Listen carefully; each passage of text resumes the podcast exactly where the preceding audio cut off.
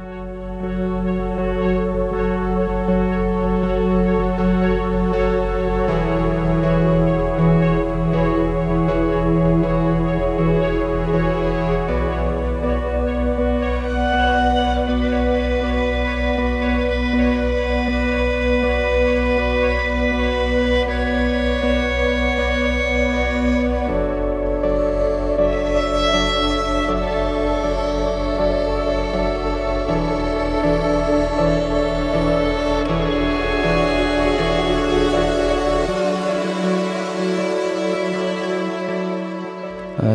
迎收听最新一期的半半部电影，下半部电影。嗯，我是八号。哎，我是老白。我开开，哎，嗯咱这个以后每期改一个名字，这样大家就不会吐槽了。嗯，行，这个咱今天应该是核聚变之后录的第一期，不是放的第一期，但是录的第一期，录制第一期对，对所以大家应该能听出我们声音稍微有点些许疲惫。有点疲惫。对，还可以，还可以。嗯啊，这个要是听着不舒服，就请各位多包。哎，我我我我问一句，白老师，您昨天去看我们那个银屏系的那个核聚变展区了吗？看了是是不是看了看了特特帅非常带劲啊？因为那个事实证明啊，我们在这个核聚变之前啊做的这个广告啊 很有效果，我的看人潮涌动。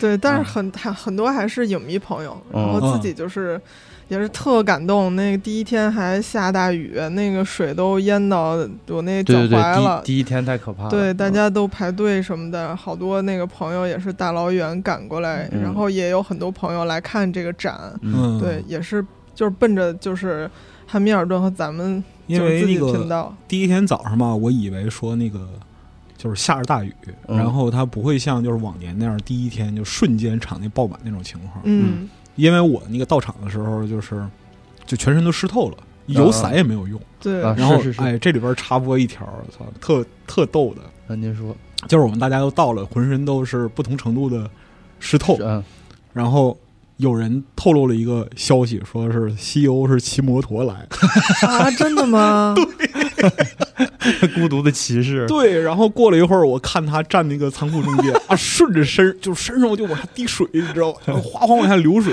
成他们录那个中元节这跑团儿，游过来的吧？对我巨惨，然后在那儿自己喃喃自语，我，太傻逼了，太傻逼了。为了耍帅啊！啊耍帅然后就是换了上身换了一件那个干的长袖的，但是啊裤子没有剃的，哎呀，就眼看着那个裤子哎呀哗哗流水。啊，这个是那个插叙的小花絮啊，但是就是在这样的情况下，就到了九点半，整个场内人头攒动啊，嗯包括说那个汉密尔顿那个展区，其实我看到非常多的那个朋友在那儿看，就是、嗯而且这次展品也特好，对，有真家伙。对对对，对，全都是太够意思了。大批的那个，你比如说像那个《骇客帝国》，然后那个系列的嗯抛洒脉冲星的这个系列，就是它那个红版，我也是第一次见。嗯，嗯嗯，然后还有这个就是《流浪地球》系系列相关的。听说你嗯又下单一块儿，对我又下单了，我他妈要剁手了。自己自己人卖给自己人。录节目之前突然给你们看拿一盒出来，我说又嗯又买一块儿，他说对，自己嘎自己就是，对但太太好看了，我忍不住下手。是。我印象更深的是《信条》那块表。嗯，，对，就是就是，虽然我对《信条》这部电影本身的印象可能没有其他那个 就是《星际穿越》或者《奥本海默》深刻，但是那个红蓝里头红蓝两队那个嗯腕表确实还是印象很深的。这次是直接带的汉密尔顿直接带的道具表拍摄道具，嗯对对对对，然后你能看见那个表盘上面有那个倒计时数字，就是电影里头有特写那个嗯，一分钟倒计时，嗯然后它底下连接着就是一个那个电插销，嗯，嗯嗯，对，就是就是直接你摁完那个就可以倒计时，嗯，而且上面就是底下表盘底下还能看见那个片场带回来的泥土，对对对，我我听说他们都就是道具，对他们说就是道具表这几块表拍完之后就不能擦，嗯，对，因为要保留那个使用痕迹嘛，那个沙子啊什么的，对，哎，真是太感谢了，就就是我们没想到是就是是这个规模，就直接把那个当时拍摄道具给我们带过来了。嗯。之前对，之前不是去看那个奥本海默那观影嘛？嗯，当时我觉得这是我可能这一生离诺兰最近的一次，哎。但是但是昨天那个展可能是我离离诺兰电影最近的一次。我是首映离诺兰导演两米的人，啊，是不是啊？对啊，对你拍到了哈，对啊对，嗯，行，摸到了吗？摸到了吗？没有，对不起，没有签到，没有会签到。乱摸摸是吧？嗯，对，然后但是我还要分享我的花絮，啊，就是我其实本来是应该帮汉密尔顿布展什么的，啊然后但是因为我稿子没写完，我就临时 脱逃，我去隔壁仓库，啊，然后就是所有的事儿基本都交给咱们两位汉密尔顿特别专业的那是个姐妹。我我也是被拽到那个万智牌去帮忙了啊对要了命了，简直。然后我就两天都在仓库里躲着，我的我我的还有好多那个脑洞内心 OS，就是就是因为我我没带电脑那天没没地儿啊插那个，我怕电脑淋湿了什么，我就啊用手机写的。然后隔一会儿就看一个同事疲惫的进来，拖着箱子，然后就看我一个人坐在那儿，然后在那儿狂玩在手机，对我每次都想说我我真的不是在摸鱼，我没有在玩手机，对然后写的稿就是今天这稿。回去边上写稿，你可能是这个世界首例了。而且我跟你说，我那手机都已经就是可以自动输入了，就是那个就是写的不是这期词是吗，稿对，就是啊步行，我说那步就是不元素那个 步。啊然后那个我说，哎呦我的妈呀，那个油油就是那浓缩油的油，那太逗了。笑死。但是那个休息室其实是一场奇景，因为那个以前那个核聚变很多时候那个屋啊都是给那个特邀嘉宾的那个 VIP 的那个位置。哦哦，对，但是那个因为今年核聚变就是舞台活动没有特别多的嘉宾，只有嗯张琪老师，然后其他的一些，包括那个赛博朋克的 coser 啊这样的，所以说那个休息室其实我们自己的利用率还是很高的。嗯，不是自己休息室，自己进去干活哦，啊！你过一会儿，你就能看见一个人夹着电脑，就是行色匆匆的进那屋。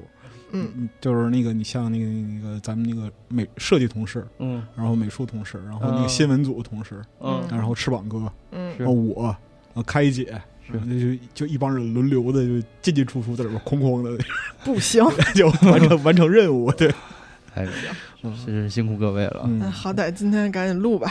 嗯然后今天这期节目预告一下，可能会挺长的，哦稿子就得快两万字，哎可能得有最少一个半小时吧。嗯然后估计大家可能就是一次听不完，咱就暂停，嗯然后咱就一次放送了。没事没事 没事没事，不着急，对，本来这个中下就合成这个下了啊。对嗯好，，这期还是开开主讲，接着上期的这个，我记得是正讲到这个关键的三位一体的时刻是吧？对，咱上期大概就是讲述了奥本海默青少年时候的往事，嗯他这个天才开挂的这个开局，然后他的抑郁病症，还有就是成为学术明星后参加左翼活动的故事。嗯，然后这期呢，咱就直接开局来一段原子弹原子弹制造故事。行，嗯这个要介绍制造原子弹，就还得先介绍一个人物，就是马特·达蒙饰演的那个格罗夫斯中将。哎，哎我觉得他演的马特·达蒙真的必须说演的太好了。对对对，我也觉得，我一看，我第一眼，我我以为我看见了那个菲利普·霍夫曼的，我说这这怎么啊，怎么有点那个微胖的那个体型啊啊，和完没他那个看出来是马特·达蒙。对对对，他应该也是为这个角色增肥了。嗯，就而你记不记得他出场第一个镜头，我觉得就把这个人物的性格交代的非常好那。小动作是吧？对，就是外套什么外套一脱，然后啊。就直接对扔扔给旁边那小绿魔了，对洗洗 去。然后那个袖子一撸，然后那个腿腿那个嗯。往上一蹬，然后咔嗯。拉出一个椅子在那坐下，就跟你要盘道了。对，对，然后对就典型军队老油条那种那种状态，对军队中年，对军细节细节抓的太好。了。是我梦想中的那种中年人，太牛逼了！又暴露了一个这个个真的，我操，太帅了！我操，帅的无以复加，特别起范儿。对特别就是于无声处听惊雷那样那样一个状态，嗯就是说你觉得我这个人平平无奇，但我可能随时要你命，就是这样一个状态。对，对对就他把那椅子吭啷吭啷拉出来，再 啪一屁股坐下那个嗯过程，就感觉到就你可以看到他根本不 care，就是说他周围的人对他的看法。嗯嗯，对对对。哎呀，那我跟你说，这人为什么能这样？他他其实，在真实历史上，他是有资格这样的。哦，这人非常狠格罗夫斯，这个格罗夫斯小的时候，其实是一个美国陆军随行神职人员的儿子，哦就所以他很小的时候就跟随着爸爸，然后一直在军队里面生活。嗯，然后成年以后呢，也是有一个军队梦想，他是先是就读于麻省理工学院，然后又去了西点军校，以全班第四名的成绩毕业，也是个优等生啊。又后来参与了很多的工程项目，他是一个陆军工程兵。哎。哦，啊，顺便说一下，这个美国陆军工程兵团是非常非常牛逼的，对一个一个单位，对极其牛逼。要不说一开始最早就是造原子弹交给人家嘛，对，嗯。然后这个格罗夫斯在造原子弹之前啊，他三十年代是在尼加拉瓜，还有就是新英格兰这些地方，就是给他到处派出去，让给当地搞工程。啊，然后就是洪汛之后给人家修桥，嗯，地震之后给人家修供水系统，哦就是一个特别经历过大事儿的人嗯。嗯啊、因为他这个坚守职责做实事儿，然后又特别的擅长驱动下属，啊就是那个是当领导的命是吧？对。PUA 高手，对，所以他的一个就是这事儿之前最大的一个任务是作为军方的负责人，监工了五角大楼的建设工程。嗯你想，真的是一个多么大的一个工程项目呀！是的，是啊，而且是一个非常紧急的项目。当时据说是四天，就是接到命令之后四天就递交了一个初步的一个稿纸。我天，嗯，这这，我当时想，这 比我楼大学毕设还快。这楼能用吗？对对，就是非常的紧急的。然后十六个月，这个五角大楼就全部的完工。哇嗯嗯，这真是一个不可能完成的任务。是是，难以想象。对，所以当时就是说，陆军决定建一个拔地而起的小镇，用来建造原子弹的时候，很快就想到了咱们这个经历过大事儿的格罗夫斯。就嗯就决定是你了，是吧？对对嗯，所以如果格罗夫斯是总负责人，那就是科学主管由谁来担当呢？哦，这个人必须在科学上有一定权威，嗯。所以他最好是诺贝尔奖得主。是。这个人最好还有一点儿就是搞行政管理的经验，因为哦得管人嘛，管理人员，对。然后这个人最好在政治上面没有污点，所以奥本海默没有一条满足，他他是真的一条都不满足啊！而且更要命的就是奥本海默只懂理论不懂工程，哎，嗯。所以其实我们后来知道一个事情，就是搞这种大型的科研项目。百分之九十是在搞管道工程，嗯不是只哦坐在那儿搞这个理论实验。嗯肯定啊，对对对，所以这也是为什么原定只要六位科学家和一百名工程师的曼哈顿计划，最后扩展到十三万人参加，非常可怕的一个数字。嗯就把这事儿想简单了，对，是这就是可能再次证明了奥本海默当时的那个天真啊。对他确而且也，没人干过这事儿。对，就嗯就打个比方，这就是拍电影，嗯，就是你找了一个特别牛逼的电影理论家，但是他一一没摸过这个设备然后二不懂摄影，然后三也不懂项目管理，就是确实是有一点点不太服众啊什。么豆什么豆瓣影评人拍电影是吧？对，说谁呢我我拍电影，只能用手机拍摄了。哎，但是最后咱们这个格罗夫斯还是向军事委员会力荐奥本海默。哦所以你说图他图啥呢？他到底是看上奥本海默啥了？哦，这个电影里面其实是用一段对话来展现奥本海默。嗯我容我这个再简单复述一下，我觉哦得电影这段确实写的大家这时候估计也已经忘得差不多了。哎反正我是记不太清。可以回顾一下，对，就是他俩见第一面之后，在那个教室嘛，嗯，然后格罗夫斯就问说：“咱们怎么赢纳粹啊？”奥本海默说：“嗯，有难度，因为他们领先了咱们十八个月。哦格罗夫斯说：“不是十二个月吗？”奥本海默说：“不对，德国他们有全世界最牛逼、最懂原子结构的科学家海森堡。哦我花六个月才研究明白的事儿，他一天就研究明白，所以咱们这是十，所以他们是领先咱们十八个月。哦哎，这会儿挺谦虚还。嗯对，然后格 格罗夫斯说：“那你了解这个人吗？”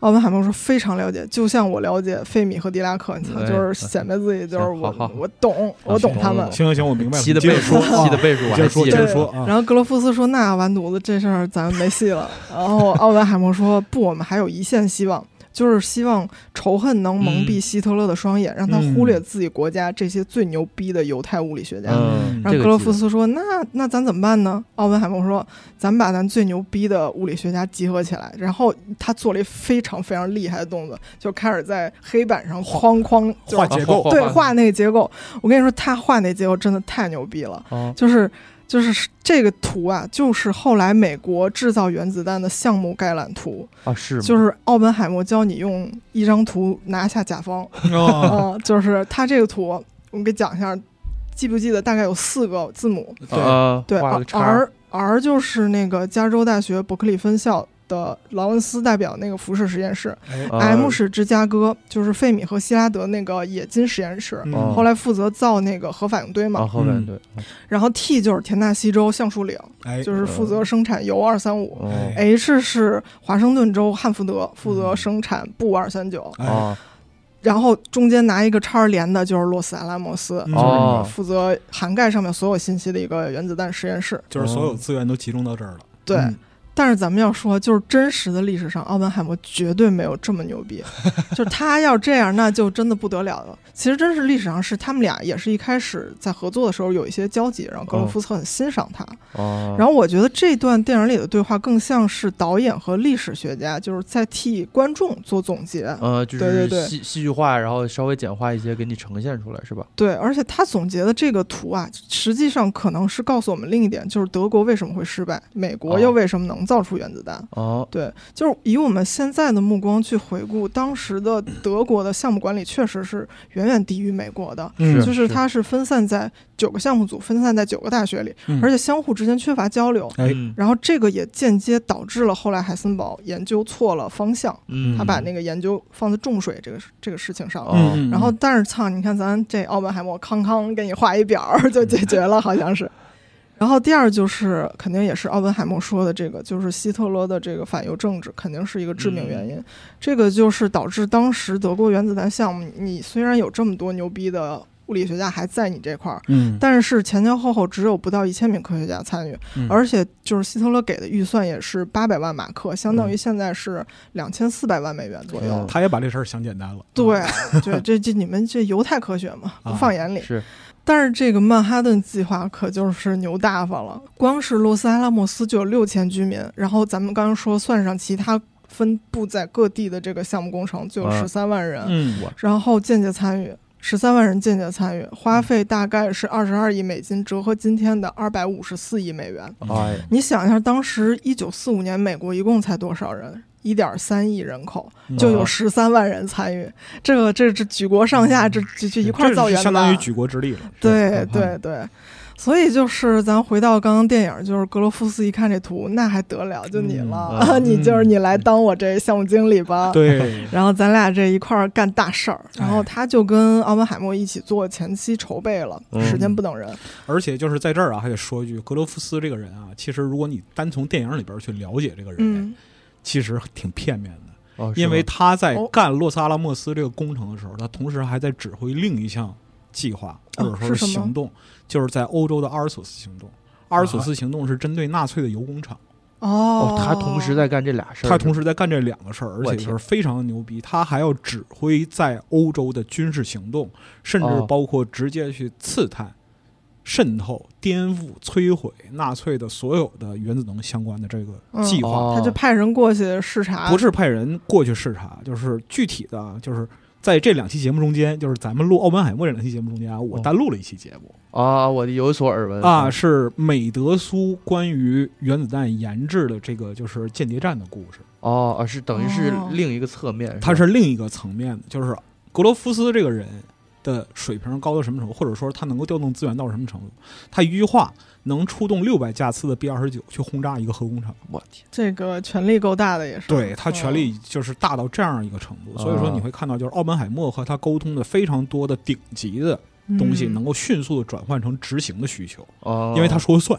啊嗯，是对这节目啥时候上啊？我不知道看那个就是排节目的安排吧行行啊，反正各位就是期待咱这个我怎么突然觉得我输了，就更想听什这么玩意。双端联动啊，咱们这个嗯一起听，互为补充，啊互为补充，互为补充，因为这个就是感觉是历史的背面。那是历史的嗯另一面，就是嗯那个包括说那个这一期到后边的话，如果有可能，可能会给开开一些补充补充一些更多的当时的一些时代背景。嗯太好了，有意思，有嗯意思。我就可以专心听讲。了 不至于，您接着说啊。哎，好好好。然后所以说，咱们这个格罗夫斯就和奥本海默一起开始做前期筹备了。哦，而且你可以就是看电影里面也是还是一个蒙太奇嘛，就是俩人这个康康几个镜头讲过去，这事儿好像就、这事儿好像就出来了。但实际上他们做这个前期筹备也是一一堆问题。嗯第一件事儿就是选址问题。嗯我们上期不是说了，说奥本海默自己曾经有个梦想吗？Have a dream，就是把他最爱的新墨西哥和最爱的物理学结合在一块儿。是然后，所以他现在就来实现了，就是他带格罗夫斯在以权新墨谋私嘛，这不是？转了一圈儿，然后因为这个地儿特别荒芜，与世隔绝，没嗯什么人打扰，很适合做保密工作，嗯，所以这个格罗夫斯就欣然同意。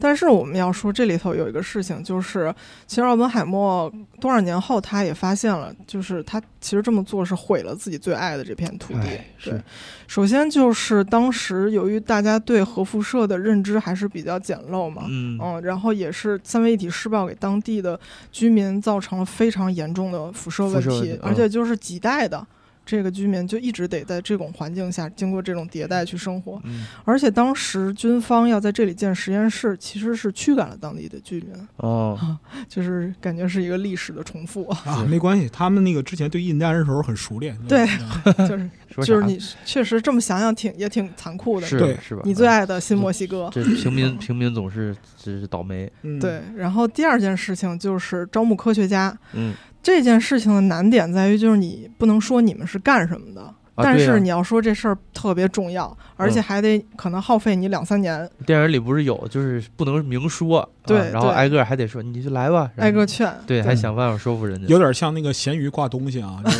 什么？真的就是那个好东西啊，懂的都懂。啊，。对，懂的来，我懂你妹，我懂 懂得来，啊！效果图只能给你看个效果图、对。对对。对，所以奥本海默当时给格罗夫斯的一个建议就是让科学家带自己的家属过来工作。嗯。哦。这个确实是一个非常好的是是。建议，而且一个有趣的事情就是，奥本海默当时邀请费曼也去，嗯但是费曼妻子是患有肺结核，哦，费曼说：“我绝对不能丢下我妻子一个人去干这个事儿。”然后奥本海默就直接就给上面打了个电话，说：“嗯那咱们建一个肺结核疗养院。对，然后第三件事情就是建实验室。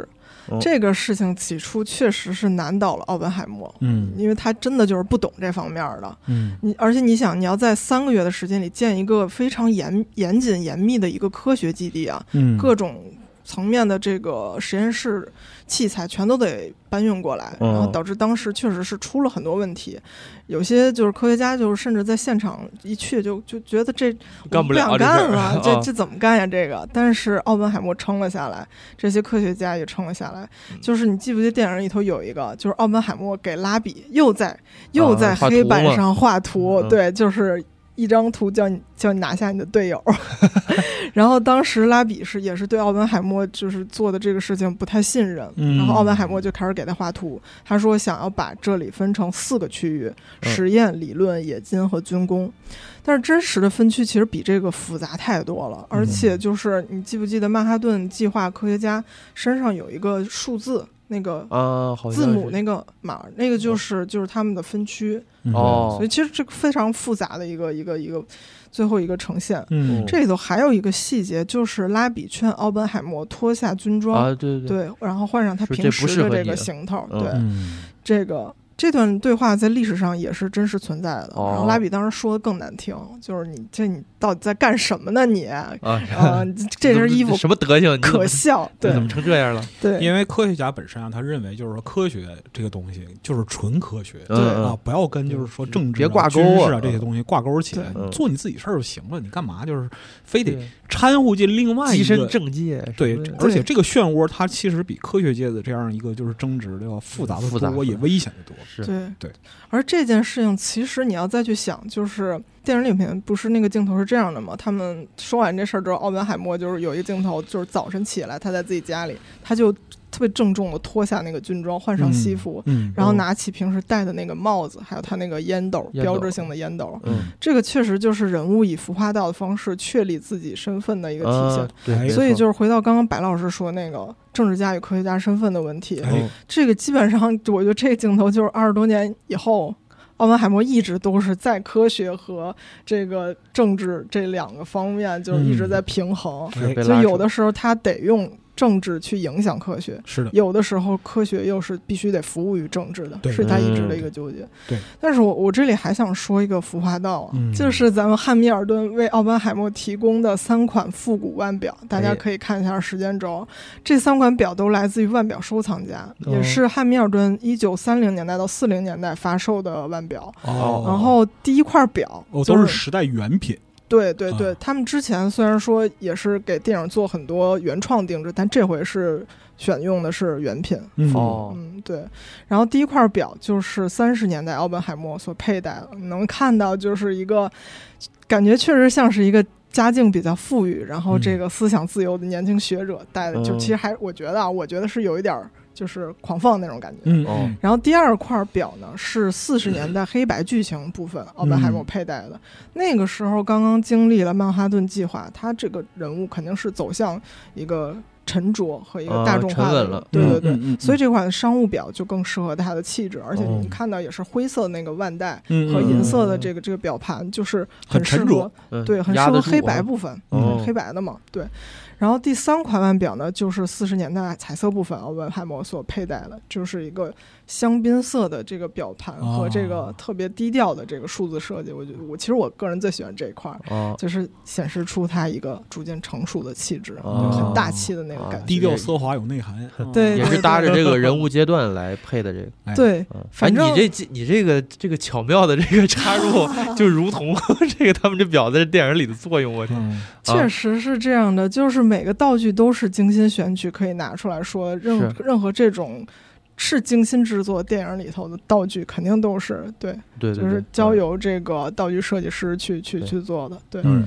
所以咱们现在再回到电影，嗯。就是经历了最初艰难的立项工作，哦。实验室终于在三个月开放了。嗯然后这个洛萨阿莫斯确实是一个神奇的地方，你看这里没有人超过五十岁，人们的科学家当时平均年龄是二十五岁左右。啊，然后对，然后你也年轻有等会儿为的平均年龄二十五岁，对非常年轻，哎呦对，又开始恨了。是开始恨了，真的是就是说朝气蓬勃的一个团体。对，嗯而当时最出名那几个科学家，差不多也都是这个岁数嘛。嗯，二三十岁，对对，嗯而且你你基本上你去这块儿，你就只能带自己老婆孩子，你你就是这个亲戚朋友什么的也不用管了，你就是嗯两三年就做这事儿，然后你嗯不能随意进出，不允许订科学杂志。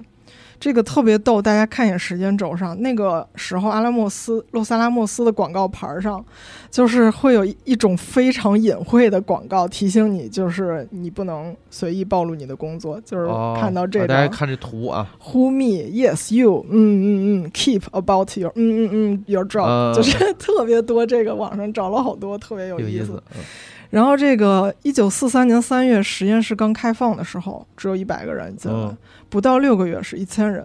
一九四五年三位一体试爆前后，这里已经有六千居民，哦除了三百栋单元住宅、五十二个宿舍、两百个汽车房，然后几十栋密闭的实验室，还包含了图书馆、礼堂、酒馆，甚至是一座妓院。嗯哎对，这个因为当时医院是免费的嘛，刚刚也说到了那个那个肺结核医院，啊，然后所以就是年轻的科学家夫妇们就是选择很喜欢在这里生孩子，他甚至经历了一小波喜欢在这里生婴儿，潮，哦就是这适婚年龄嘛，就是。当时是有五分之一的已婚妇女在这里怀孕了。哎呀。哦，第一年记录是八个孩子出生，第二年就是每个月都有十个孩子出生。哦。奥本海默自己第二个孩子也是在这里出 生，啊这他是那个哦。小女儿托尼，哦，对对托尼听着很像男孩儿的名字，是对，但是是女孩。那个女女字旁那你个，得对对对对你也得想到啊，就是这样一个与世隔绝的小镇，就字面意义上与世隔绝啊。嗯，在这样的夜晚，除了创造人类，我们还有什么追求？看书啊，我曾经把这话写进去，后来又删了，是吧？最后还是最得后还是被。说出来对对对，然后出生在阿拉莫斯的这个新生儿都是有一个共同点，就是他们出生地写的嗯都是 P.O. Box 一六六三，嗯这是当时的一个统一的虚拟的地址。假地址是吧？假地址对哦，但是你日后基本上还是应该是会写上这个嗯有统一的地址。最初的时候，科学家们的生活还是艰苦，但是有规律的。嗯，就是奥本海默作为这个学科带头人，就是他倡导的是一种，我觉得就是比较学术自由交流，嗯然后咱们有一个统一的一个目标。然后就是每个人每天七点起床去实验区，然后一周工作六天，然后星期天你必须得跟我玩儿。嗯然后嗯，对，然后他鼓励学科学家自己制定自己的这个计划表，就是我不给你强制，你必须三年给我造出原子弹来。然后每周一次的开放性学术研讨会，咱们在电影里看见科学家几科学家坐教室啊聊这，对，聊聊嘛就是那个研讨会。然后就是每个周末他他都是去电影院看电影，然后人们就是也也是太封闭了，确实是。然后还有啊科学家就是拉小提琴，然后这个盛装晚宴，就咱就自己玩儿吧，自自自己就是解压嘛，对解压自己，对。嗯但是这个日子久了，就是问题就来了。这里我就总结一下，奥本海默作为项目经理必须要面对的几个难题。这 个这个，我看电影的时候，真的，我还有看书的时候，我觉得这些问题就是不管你是造原子弹还是社畜，你都必须面临的问题。哦，然后项目经理难题一就是你得平衡你的老板。跟你的小组同事的关系，就是你得对上，你也得对下，这就是你作为项目经理，你必须得要去面对的。是，所以在洛萨拉莫斯这个问题是什么？就是军方极其严苛的保密条例和科学家们之间想要自由交流、提高这个科研效率之间的一个矛盾。嗯，对，因因为你确实你你这个学术越自由，大家讨论的越多，肯定效率是越高。但是军方确实这这这可造原子弹呀，是就是是是得保密。对，所以底下就是琐事儿不断，然后就是觉得你你到底你到底想不想让我赶紧好好工作呀？给我给我定这么多这个复杂的这个条例。就是记不记得电影里有一段，有一科学家为这事儿辞职了啊？我不干了，干不干不了。当时就是那个。格罗夫斯冲进来骂了他们一顿，嗯，然后那个那个科学家是爱德华康顿，是非常出名的一个物理学家，物理学家，对，而且他这个人很有意思，我们后面讲，他后面也是从政了，然后是一个其实是挺有地位一个人，他后面就是在这个曼哈顿计划期间是帮奥本海默分担一些行政工作，就是相当于是科学家和军方中间的一个联络人。哦，对，所以你看到的那个他出现那幕，他是在奥本海默旁边，哦，对，在那儿记东西呢。对他这个就是相当于奥本海默的助手，去桥接中间的这个角色。所以格洛夫斯过来就是怒斥的时候，就是骂的就是他和奥本海默嘛。嗯，干啥然后对那哥们儿觉得自己特别委屈，就是其实书里有写这段，他觉得自己委屈的是奥本海默没有向着他，他是一个奥本海默是和事佬。然后这个康顿就特别怒，然后就直接辞职了，不够哥们儿。而且辞职之前，他还给奥本海默写了一封信，特别特别伤心的一封信，就是说，我真的想不明白，就是你为什么不站在我这边呢？这个男人真是该死，对，就是这么多人爱他呀。明明我在拼死的完成我的任务，拼了命的完成，但是后面却总有一只大手将你死死的捉住，这个大手就是军方的手了。是对，然后所以说这个咱们接着来就是。项目经理的第二个难题啊，就是啊，奥本海默的难题就是刺儿头同事给你找事儿。这个刺儿头就是爱德华泰勒，泰勒又是爱德华。对，因为因为泰勒特别想研究氢弹嘛，咱们也都知道，所以他在这个计划期间也是做了很多氢弹方面的研究。但是这就导致你平时你本职工作你不干了。然后后面也是惹的同事们都在抱怨，电影里也有这个情节。对，所以奥本海默作为小组领导，他这个时候做了什么事儿呢？他那么一个高傲的人，他竟然安慰了其他同事，把事儿安排好，然后还挺暖心。对，去赶紧去找泰勒，跟他说，就是我每周给你一小时，你随便跟我聊，脑袋里有什么聊。他还说，他之前那电影里说，他说你每周都能跟我聊，他说我跟你聊个屁，你根本就根本就没时间。他说呃，一小时。对，一肯定给你一小时，一小时就多好啊！这个领导是啊，这这想到 西蒙，你这借借这什么机会表忠心？我天！我我真的就是就是，我觉得西蒙就是那种人，他就是那个我给你一小时，你聊吧，愿意听听。嗯，老白老师发表一下，这么多年了，他从来没给过我一小时啊？是吗？那可不嘛！你不找他，不是你不够刺儿头？啊，不是，因为大家都在研究原子弹，只有你在搞氢弹，所以 希望希望愿意给你一小时。这是什么社会节目啊？我不知道今天这个咋回事儿？缩影绝了，绝了啊！然后这个第三个项，第三个难题啊，就是小组里面出叛徒。哎，这个叛徒后面我们都知道，就是间谍福克斯，他是这个苏联间谍。但是这件事情也是在战后才知道的，当时暂时没有人注意到这些事情，而且这个事情后来也是害惨了奥本海默。我记得电影里是在那个听证会上才告诉他的是吧？对，就差不多一九五零年代才知道的。对。呃，福克斯后呃，其实有一个那个听众，然后跟我们说的一个小细节挺有意思。他说那个试爆的时候，嗯，有一个有一个镜头就是福大家都趴在那儿，就是怕那个爆炸嘛。嗯，有个站起来了。对，只有一福克斯一个人在那抬头看，然后就这时候有人大喊了一句：“福克斯，你把头低下。”哦，然后可能是因为他太过于关心这些消息，然后赶紧记下来。哦，有意思，可可以这么琢磨，我觉得挺有意思。对。然后咱们接着说项目经理难题四，就是员工懈怠、有人摸鱼放羊的问题，每个公司的问题啊。你这是点谁呢？因为嗯因为奥本海默一开始他就是自自由放任型的那个领导嘛，然后结果导致就是两年之后他这个工程表啊什么这计划表屡屡完不成，然后军方就抱怨说你们这个速度太慢了，这哪儿有这么搞的？咱们什么时候才能造出原子弹啊？这个书里面有一段评价很到位，哦，就是他说这个问题，就是科学家们曾经习惯于使用有限的资源，在无限的时间中去研究工作，嗯但是现在却要在无限的资源却有限的时间中和纳粹竞赛。哎，有有呃意思，对，这这确实是一个跟他们之前的工作相违背的一个时间管理问题。嗯对，但是以上所有这些都只是人际关系的问题，就是你能扛得过去，你能忍忍的问题。啊，这个最头疼的肯定是项目本身遇到的难题，就是就是嗯怎么着咱也造不出原子弹这个问题。这件事情真的还挺值得讲讲的，就是关于制造原子弹本身遇到的这些困难，而且哦其中有几件事情，就是奥本海默所做的决定，他作为领导做的决定，确实可以体现出他这个人作为项目管理，嗯，非常 就是有有点东西，deserve it，可以选它，格罗夫斯可以。对，然后第一个问题就是浓缩铀的问题，嗯但是这这一部分就是想跟大家说，我真的非常努力的看了很多资料，但是因为这本人这个数学、这个数学、物理、化学都都都没学好的嗯问题，我本来学的不咋地了，后来跟开开一对，我都惊了，我没想到我已经补补了很多功课。你们俩是比谁大学挂科多是吗？我大学大学没挂过科，不好意思，但是他其实他这开开老师好多我基本常识初中物理化学常识都不知道，对，嗯呃，但是所以就是你们如果听出什么错来，请狂纠正我。但是与之对比的是，奥本海默十三岁就通过自学掌握了微分和积分。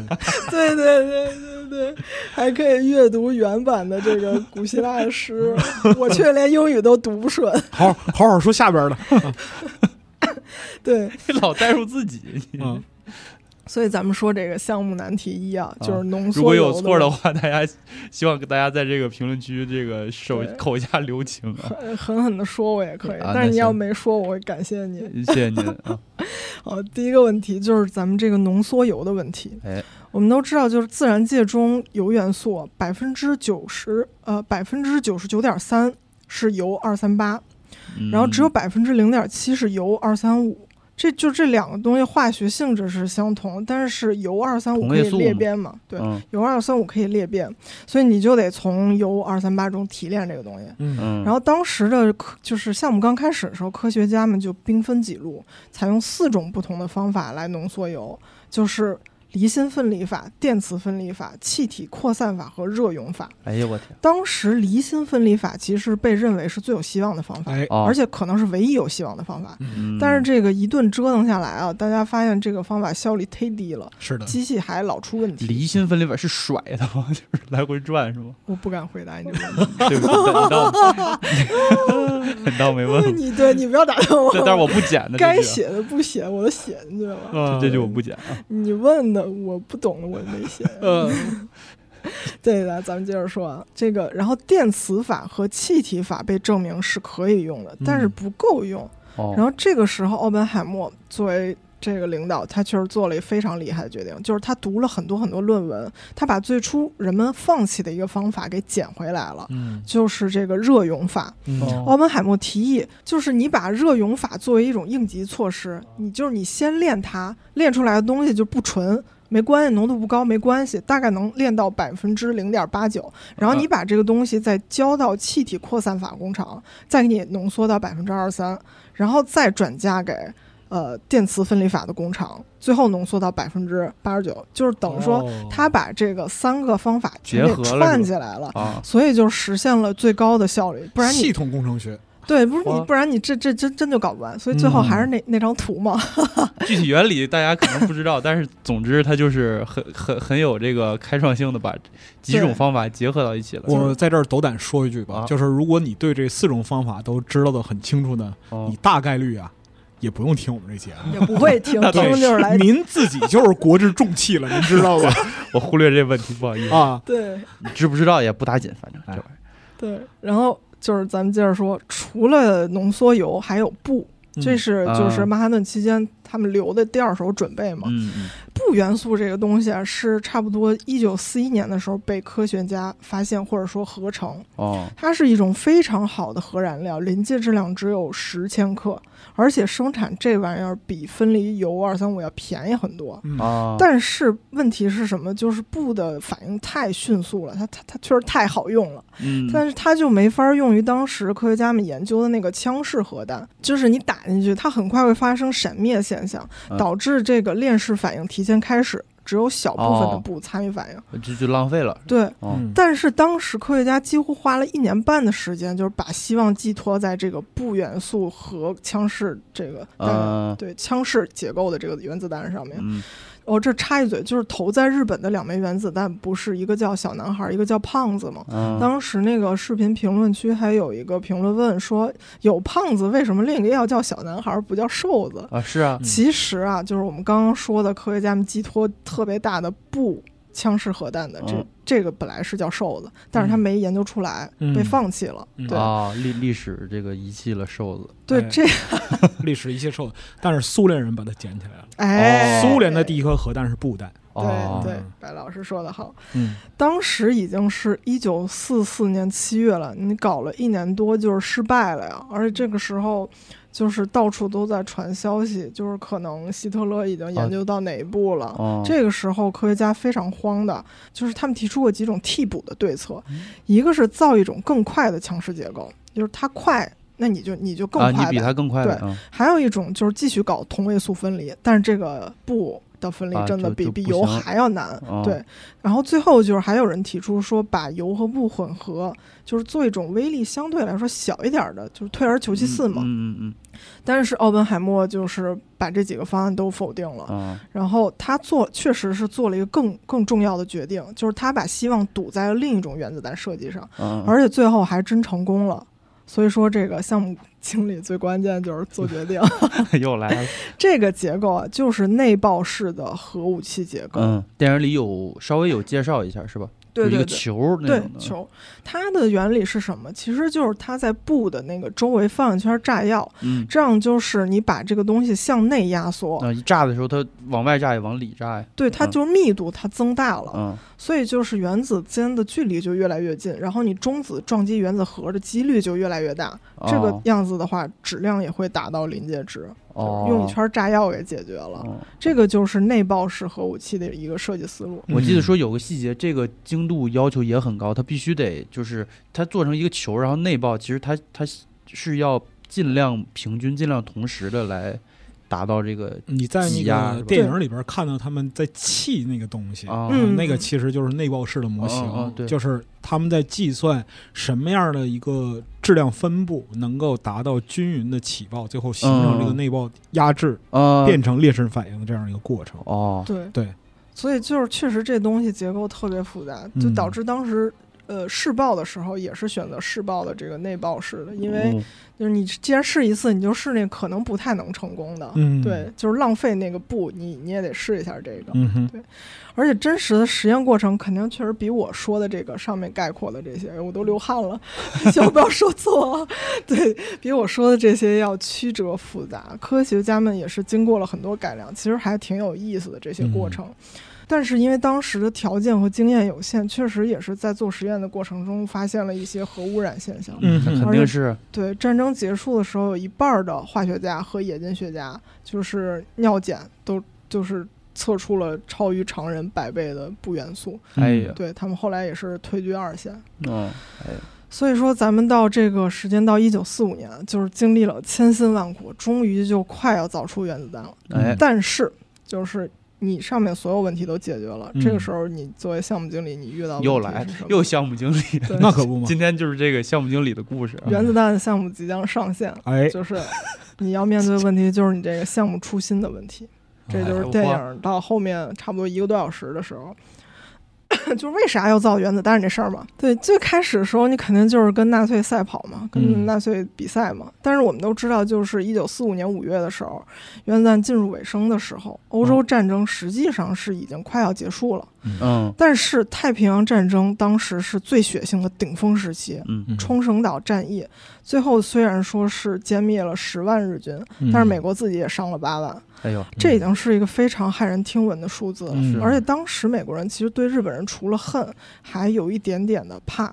这个也是嗯历史学家们推测，因为那种就是冲绳岛战役那个丧失理智，就是我好像就是要跟你跟跟你拼了啊！哦，我跟你同归于尽啊，我们啊死没关系，我跟你一块儿死，你那个然后你你死不了，最后我自杀也行。啊，对这个东西非常震惊美国人的，而且包括说，当时日军的丧心病狂到一个什么程度呢？嗯他们不仅是在抵抗的时候是一种丧失理智的状态，甚至还胁迫琉球的居民嗯啊，没错，跟他们一起去殉难，就是把那啊个，绑架岛上的居民，把他们作为肉盾，然后胁迫他们自杀。啊嗯，这个问题是非常非常严峻的。嗯所以说泯灭，人性了，对就是一个字面意义上的丧失人性的嗯这样一个举动。疯了，对，嗯太可怕了。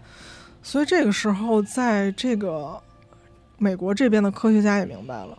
就是投不投原子弹已经不是对德国的事儿了，嗯现在是对日本嘛。电影里面不是也有一段描绘嘛？就是还是一个，我记得是个阴雨天、下雨天，奥本海默啊，这个他穿着那个雨衣，骑着马，那个天色很暗，对吧？然后就是去一个走进了一个什么会议教室，哎然后听见科学家们就是在讨论激烈的辩论这个事儿。嗯对对对，然后当时你去回想奥本海默那个表情，其实跟他在现实中的一些观念也是相同的。我觉得，嗯，就是他当时是有一些茫然，对吧？那个表情、嗯脸色、嘴唇都发白了。浑身脸浑身滴着水，就如同西蒙一般。呵，嗨又来了但是他那个时候的奥本海默对这件事情相对来说还是他自己做了一个他自己的决定，是就还是要投原子弹这个嗯事情。对，对，目的就是为了让美国的军人也赶紧回家嘛。嗯，或者说，我们如果自己去揣测的话，确实他为这个事情付出的这么多年，带领着人，带领着手下科学家，然后去去在这个项目上付出，你都造出来了，你要说咱就停这儿了，是不是可能也是会有受不了啊！一丝丝的，就是呃，这个事儿其实是这样的，就是他在那个大厅里边看到集会的科学家的时候，其实是把他摆到了那个电车难题，嗯。啊，对，那个就是手握控制杆那个人的那个位置上。对，嗯嗯，就是这个决策呀，你做一个项目经理，你是肯定要做的。嗯嗯，然后每做你做出的决策方向，一定伴随着一定的牺牲和道德上的拷问，嗯对但这就是你的宿命，你得接受它。对嗯，你选择了，你必须得去选择，你选择什么，你都要做出选择。关键问题不在于你选择了什么，而是你要做出选择。嗯，嗯。还真是电车难题了。对嗯对对是这样，所以他确实后面也是付出了几十年的这个。，对对对对，是的，嗯他承他承担了这个代价。嗯嗯而且当时除了洛斯阿拉莫斯这些科学家的这些研讨会啊，还有一个很重要的人也对原子弹产生了怀疑。咱们上期也说过，就是那个利奥齐拉德。嗯啊，这个时候的，就是快造完原子弹的时候，这个作作为第一个力促罗斯福。那个，嗯对，第一个力促罗斯福开始研制原子弹的人，这个嗯齐拉德就开始不断的试图阻止原子弹的使用。然后，其实他也是我们上期讲过，他写了一封这个科学家联名信，想要去去跟杜鲁门说。但是在约见杜鲁门失败之后吧，他也去找过奥本海默。其实我们看到，就是电影那段，两个人好像是在白宫的走廊里面，对，这个齐拉还拽住奥本海默说：“你能不能就是给上头去带带过去一些信息？因为我带个话，对我嗯约他约失败了，然后奥本海默能看出来当时是有点反感的，他还怼了齐拉，就是说，是？当时说做是你，现在说不做也是你，嗯我我的本职我只是去去去听一下这个会，或者我能给你带个话，但是我决定不了什么。嗯对当时这个话是这样的。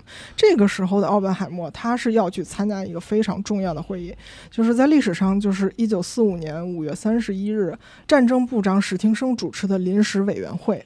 这场会议也是召集了当时政治、军事、科学界的代表，目的就是向杜鲁门提供关于核武器用途的建议。嗯这个临时会其实可以说是后来美国原子能委员会的一个前身，就是嗯就是各界大佬嘛，对吧？哎，对这个项目经理去见大佬。然后，一九四五年的这场会议啊，它主要讨论了几个问题。第一就是是否对日本使用原子弹，嗯然后在哪儿使原子弹，是平民区还是军事区？对。然后第二问题就是是否要与各个国家，尤其是苏联共享核武信息的问题。嗯第三个问题就是战后核能的一个非军事用途。其实本来请奥本海默过来是为了让他说这块儿的事儿，嗯但是奥本海默我们也看到了电影里头，其实跟真实记录也差不多。除了这个问题，他还说了很多的问题。哦 对我自己觉得，奥本海默在那个时候对于核武的态度是比较模糊的，就是他清楚的知道投下原子弹会意味着什么。嗯你记不记电影里有一句话，这个也是历史中真实记录的话，就是一个呃科学家还是一个代表，他说这个。投下原子弹不一定比当时我们给日本投的那一堆的那个炸弹可能会哦对他们的威力大，因为因为当时已经把日本炸的差不多了，啊体无完肤了。然后，但是奥本海默说，就是原子弹更厉害的作用是心理震慑，嗯是精神上面的威慑作用。嗯嗯，对它留下的后果是辐射，还有就是对人们日后的一个心理的恐惧。他非常清楚的知道这件事情，嗯而且他当时也是基本上就是赞同去投的，对吧？嗯只是在哪儿投的问题。嗯然后，但是第二件事情他话多了一句，就是鉴于当时波尔也是来找他，对他的一个一个引导，嗯。奥本海默提议就是应该向同盟国科学家共享核武信息，嗯。这个也是日后他才很多年都都在去奔走、去去倡导的一个事情。嗯。然后奥本海默就说了这句话，你记不记得当时就是，当时就杜鲁门那助理立马就给否了，然后这个史汀生就嗯，然后、别瞎说，对这个格罗夫斯直接就给奥本海默怼回去了。啊对，所以这个其实格罗夫斯这时候是在保护他，哎，嗯。对啊。对，后面也也再说就危险了。对，就是一个眼神儿给他不懂事儿别他妈瞎说啊！对对，最后这个会议还有一个决定，就是两个月以后，就是三方会谈著名的波茨坦会议。哎，嗯史汀生就是给给下了命令了，就是科学家，你这边必须得在三方大佬开会之前交出一个能用的原子弹，嗯因为波茨坦会议当时定的是七月十七号举行，但是。奥本海默那边也是，就是项还忙活项目着进行 deadline，就就实在是赶不出来，所以他们就把三位一体试爆定在了波茨坦会议的前一天，压着线，这么嗯，做的。对，我们的故事也就迎来了下一章，就是三位一体的测试。哎，哎，其实就是这个部分，不管是在电影还是书里，它都是戏剧的一个最高潮。因为，但我们按理说，我们平常如果去设想一下这个故事，最高潮其实应该是投下原子弹那个瞬间。嗯对，但是诺兰导演他还是选择把试爆作为一个高潮。嗯呃，我看过一个他的采访，就是他觉得，如果你是从主观去描述奥本海默这个人，应该以他的视角为准，嗯就是他是没有在亲临日本，然后对那个没有看到嗯那些东西的，然后嗯所以。他当时只是听到了广播里的消息，对所以对他这个人物最紧张的就是三位一体测试。嗯那这个东西就是被诺兰当成了一个戏剧高潮。而且我们当时在观影的时候，我也我看了一下表，在炸的那一瞬间，正好是两个小时。这个片子不是三小时吗？嗯，就是他在这三部剧，它它是完整的，就是特别精准的划分的，就是正好在第二个小时的时候爆炸的，这就是完美的用在了一个最高潮的地方。所以说经历了两个月的这个艰苦的这个赶制工作啊，嗯啊，熬夜加班赶项目，科学家们最后是在一九四五年七月的时候，终于就是快结束了这个原子弹的制造，然后嗯陆续在这个实验基地旁边安营扎寨，等待着最后试爆的一个来临。所以走之前，奥本海默也是告诉妻子，就是如果实验成功，因为他他不能去直接说这些信息嘛，啊。对，他会让人捎个口信儿，就是你可以把床单收进去了。嗯。嗯，大家还记得那个他走的时候也是，当时是狂风大作，然后基地在外头，在一个床单的那个背景。嗯。啊，对，对对对，这个时候现实中的七月十五日也是，就是天气早上还晴朗，黄昏的时候就刮起了大风。奥本海默赶在大雨前最后一次爬上了那个高塔，嗯去检查这个小工具这枚原子弹。嗯几天前，他们小组就是刚刚其实还进行了一次小型的这个内爆式的一个测试，嗯但是那个测试失败了。对，电影里说了，对对对，是打电话过来说。巨慌，对，嗯这这，我觉得这个确实真实的事件跟电影那个渲染的是一模一样。你说你 太紧张，关键时刻了关键时刻你非得下那大雨，啊然！后关键时刻你就是你你之前测的东西就是失败了。对嗯但是这一切都是真实的。对，对，就是特有意思，就是你明明知道历史上这次是成功了的，嗯但这电影确实它这几个事叠一块儿，真的你是真的觉得会不会失败啊？那种很吓人紧张的感觉。这个事儿很吓人。嗯对，这个就是你看啊，项目经理啊，遇到的就是致命的困境就出现了。它不是互联网项目，嗯，啊，你你上线了之后，你还可以改 bug。这个要是出 bug 了的话，就大家没有任何机会，一点儿机会都没有。没了。嗯对，对，然后呃，你说的这个想起来，当时科学家不是在帐篷里面下赌吗？嗯你记得那个赌注吗？啊就是特别有意思，就是泰勒非常符合他的人设，赌的是最大的。嗯，他说那个爆炸会到四万五千吨当哎量，对嗯，奥本海默比较保守啊，然后他赌下的千吨对，费米就是把这个赌下在原子弹是否会点燃大气这个赌注上。啊，然后你记不记得，就是下一个镜头给的是那个帐篷里的士兵，啊惊了，对，其其实这个在历史上就是士兵们听了以后非常害怕，吓吓慌坏了你们这是要干啥呀？对，哦，你们这帮科学家，我 然后这个但是有一个电影里头没演的，我觉得也是一个渲染气氛特别，就是据说那天洛萨拉莫斯所有的青蛙都在那个帐篷外面叫个不停，哎呀就，当时很多科学家其实心态好的人家想睡觉，崩了，对，但是你根本就睡不了。奥本海默这种心态不好的，他就是一直啊在食堂喝咖啡，走来走去，不停的抽烟。然后有的人这个时候历史上有一点争论，就是人们说人们都说他当时是在看书，但是他哦看的哪本书有点争论。哦，书里面写的就是波德莱尔的书，对啊，而且当时就是试爆要不要继续进行，科学家们这个也是争论了一下。嗯当时是费米特别担心大风会让就是放射性的雨把他们给淋湿，觉得这个事情很危险，希望延期。嗯嗯格罗夫斯呢，肯定就是杜鲁门那边给他压力太大了，他你就必须给我炸你也给我炸。对，奥本海默他是也是倾向于继续实验，因为就是你组员们已经工作这么久了，你你这个这次不炸，你你更待何他时啊？他当时说的一句话是我我都不知道该怎么让他们再过来了。啊，对没法弄了这这这给我架在这儿了，我怎么但是啊就是在人们争执不休的时候，雨势渐渐的减减弱了哎在天亮前竟然停止了。嗯工作人员宣布试爆将会在凌晨五点三十分进行。嗯所以，一九四五年七月十六日凌晨五点，人类历史上第一颗原子弹就被点燃了。哎，当时，奥本海默是跟他的弟弟弗兰克，他们两个紧紧的靠在一块儿。嗯数十年之后，这个弟弟弗兰克他回忆说，最恐怖的是那团明亮的紫色云团，嗯它悬挂在那里，你不知道它是会永远飘在那里，还是会在下一刻向你驶来。嗯然后奥本海默呢，他是在一九六五年全国广播公司的那个著名的黑白的纪录片，嗯说自己在看到三位一体测试的那一刻，想起了波加凡歌的那个句子。嗯嗯，对。其实除了就是影片里边啊，当时那个表现的奥本海默面对就是人类历史上第一颗原子弹爆炸的时候的那种嗯。错综复杂的心情嗯。之外，还有一个非常牛逼的人，但是就电影里边着着笔稍微少了一点。这个人就是恩里克·费米。哦，哦，怎么你看，就是说，在那个开始爆炸之前，有一个人啊，手脚并用的，就是说从那个帐篷里边爬出去，然后爬到山坡上啊，那个人费米。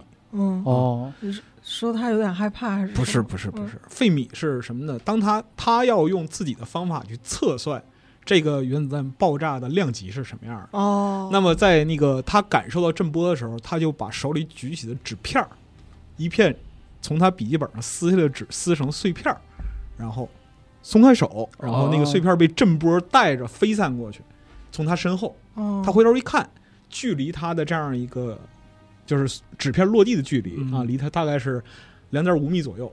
然后费米当场进行了一个非常迅速的心算，就是古法测算它那个威力。哎，对对对，就是家传的那个就是贴膜手艺，你知道吧？嗯 真的是。然后他当时就粗估说，这个东这个东西，奥本海默输了，啊，这个爆炸的量级，奥本海啊默输了，这个当量是万吨级以上的。嗯，对嗯然后他当时估测是万吨级，实际上最后的测算是一万八千六百哎。呦呵，对，吨是我记得拉比赢了。对，嗯所以就是这是那个费米在那个原子弹爆炸的时候那样一个佳话，就是你可以看到不同的科学家他的性格特点不一样，哦然后他有就是是不同的体现。对，那个泰勒那也特别明显，对那简直了，那就是一 icon 那个表情。嗯所以就是你看那时候泰勒的那样一个状态啊，其实也决定了，在一九五二年之后，他在科学界其实真的就是不是特别好混，你知道吗？所以接下来的事情就如我们所知，一件连着一件的发生。一九四五年八月六日，美军在广岛投下了原子弹小男孩。两天后的八月八日，苏联出兵对日宣战。八月九号，第二颗原子弹在长崎爆炸。八月十五号，日本宣布投降。嗯我想说，就是关于究竟是哪一件事情对日本投降起到了决定性的作用，其实历史家到现在也还是在争论。如果没有两颗原子弹，战争是否会在相似的时间以相似的条件结束，其实也是没有一个统一的定论，你也不可能说不准。历史不可能发生两次去测试一下。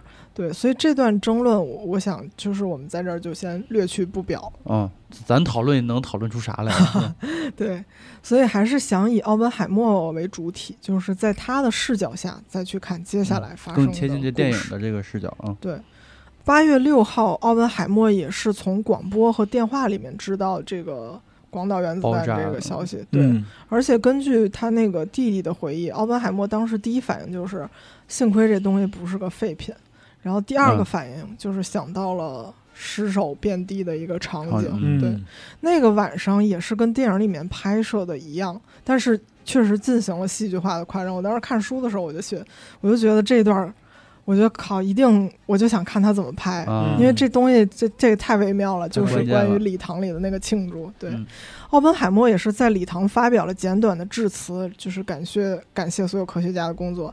但是这之后的事情，在科学家们的回忆里头变得模糊，并且众说纷纭。哦，有人说那一晚上所有人都在洛萨拉莫斯狂欢奔走游行，嗯但是有的人说其实只有少数，但是有的人说其实只有少数人进行了这种小型的宿舍型的聚会。庆祝会啊哦，对，然后还有人坚持说，就是那一晚上没有任何一个人为广岛而庆祝，所以确实这个事情就是说，我觉得就是你自己是一什么心态，你你对当时的那个回忆的复述啊对，可能就是那个回忆的错错觉就是什嗯么样子的。这个是，但是奥本海默在美国胜利那个周末做了什么事情呢？他用两天时间写了一个代表科学家向史廷生起草的一份报告。嗯，这份报告所传递的信息，其实和他接下来几年为原子弹的奔走、各处的演讲，然后向白宫递交那些材料，全部我觉得基本上就是他这个周末当时那些简短的语言写下的东西是一样的。嗯嗯而且在我看来，这个报告不是奥本海默，不仅是奥本海默给自己一个交代，其实也是给那些一块儿工作的同胞一一个交代。嗯因为在爆炸之前，其实很多人甚至都不知道自己是做什么的。啊，他们当中甚至有些人觉得，就是奥本海默政府背叛了自己，就是我哦我做的这些事情我都不知道干什么，然后你现在告诉我是这个，你肯定啊也没经过我允许对去去用我做的这个东西去做什么，对，这挣扎的不是他自己，所有人都会经历这个。给大家一个交代吧。所以他在这个周末的这个报告上写了什么呢？第一就是他说，原子弹作为一种军事武器，对于任何国家都是毁灭性的。嗯并且没有国家有对策能够防御这个武器，这个武器就是一个终极的东西。嗯对，然后第二件事情就是他不后悔造原子弹这个事情，因为当时不管是对法西斯、对日本，你就是不得不做，他也不后悔，而且他本人。嗯，就是我反正看的那些采访和描述，他是没有说出过“我后悔”这几个字的，嗯对，嗯就还是比较确定的这个事情。嗯但是他说，当全世界的人民都前所未有的渴望和平时，就原子弹这个东西，终归必须要拿到一个开放性的场所。嗯所以他就是日后也是秉承的一个信念，就是鼓励各国的科学家平等开放的交流，而不是哦去做军备竞赛、去垄断这个事情。这是他一以贯之、没有改变过的一件事情。嗯，这封信理所当然没有被递到白宫，哎而且当时那个时候，奥本海默和科学家有着太多的困惑。你想，是一个这是一个没有没有过的东西造出来了，怎么用它？怎么世界走向了一个新的新的地步。嗯，对新格局了。嗯，大家当时其实是有点想要诉诸于权威部门，就是你在你在我上头，那我跟你讨论讨论行不行？嗯所以其实你看电影里面，他不是有一段紧接着就是跟杜鲁门的那个谈话嘛？这个谈话，我觉得电影里拍的有点像是说杜鲁门去就是约谈这个科学家，给他一个这种嘉奖式的，，嗯因为上一个镜头是时代周《刊，时代周刊》，其实那个《时代周刊》的封面是在往后几年的事情，对对哦，对对对它它等于又是编编就是编辑了一下，是吧？对时间上的一个错位，但嗯。其实真实世界上这个谈话的这个这个条件是奥本海默自己争取来的。哦，对，就是他，他通过各种联系，就是说我得跟总总统谈谈了。嗯这场对话本来这个难得的一个对话机会，本来应该是以奥本海默表达对军备竞赛的担忧为主题的。嗯，但是你记不记得当时杜鲁门一下就把话题引到对苏联这块儿去了？对，对对对，就是当这个画风渐渐沉默，奥本海默已经意识到，总统是希望美国能独享这个技术，而不是向世界共享。哎，这个时候，奥本海默犹豫了一下，说出了一句可能是让自己日后比较后悔的一段话，啊，就是我觉得他是想用一个真诚去去跟总统聊，嗯就是他说：“总统先生，我觉得我的双手沾满了鲜血。”一个非常著名对话。啊杜鲁门接下来对他这段回答，其实在历史上有三个版本。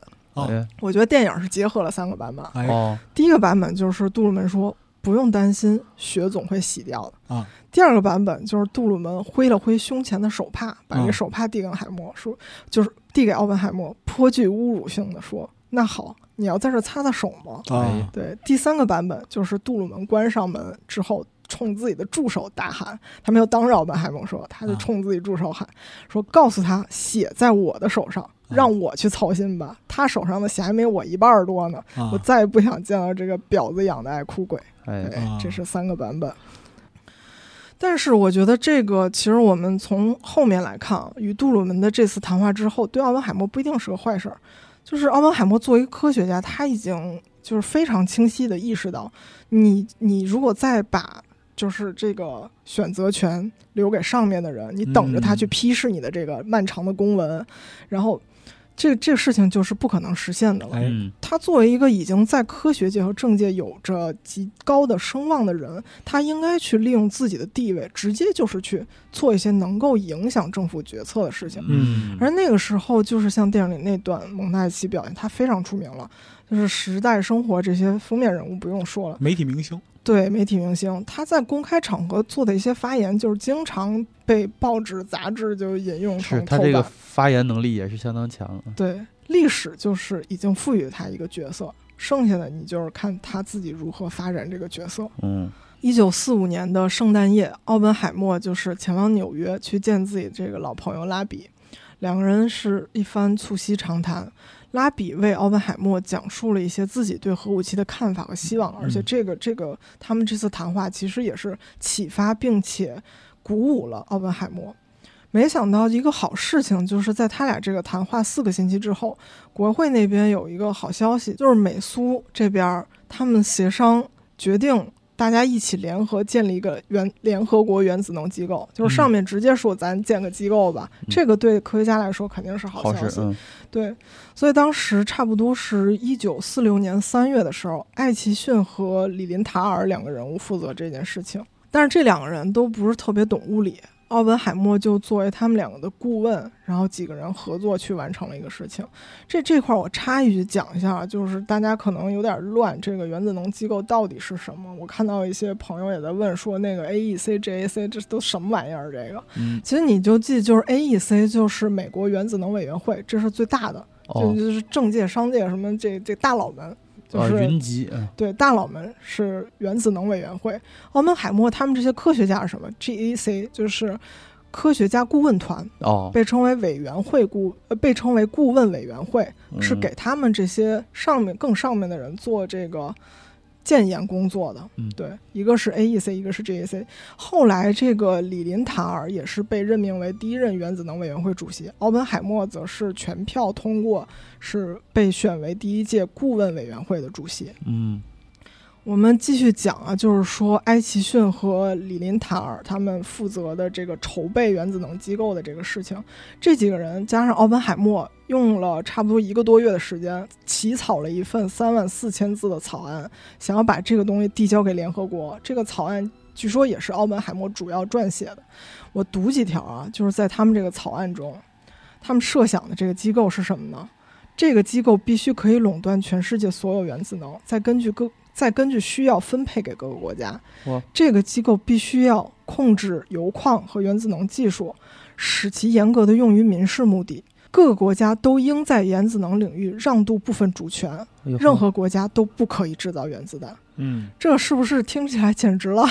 这是一个 多么初代，多么就是这这是一个科学家的童话，对，就啊就是简直了，只只有在什么非常非常的美妙啊啊，这是有就是科科幻小说里才能看到的一个，有点像就是今天某些二次元设定啊。对科幻小说第一章的那种那个感觉。哎哎哎啊，这个草案就是后来著名的埃奇逊利林塔尔报告，嗯但是被呈交给国会之后，这个事情还有一个更大的人去负责，就是巴鲁克。然后巴鲁克当时和大部分官员一样，看到这报告非常震惊。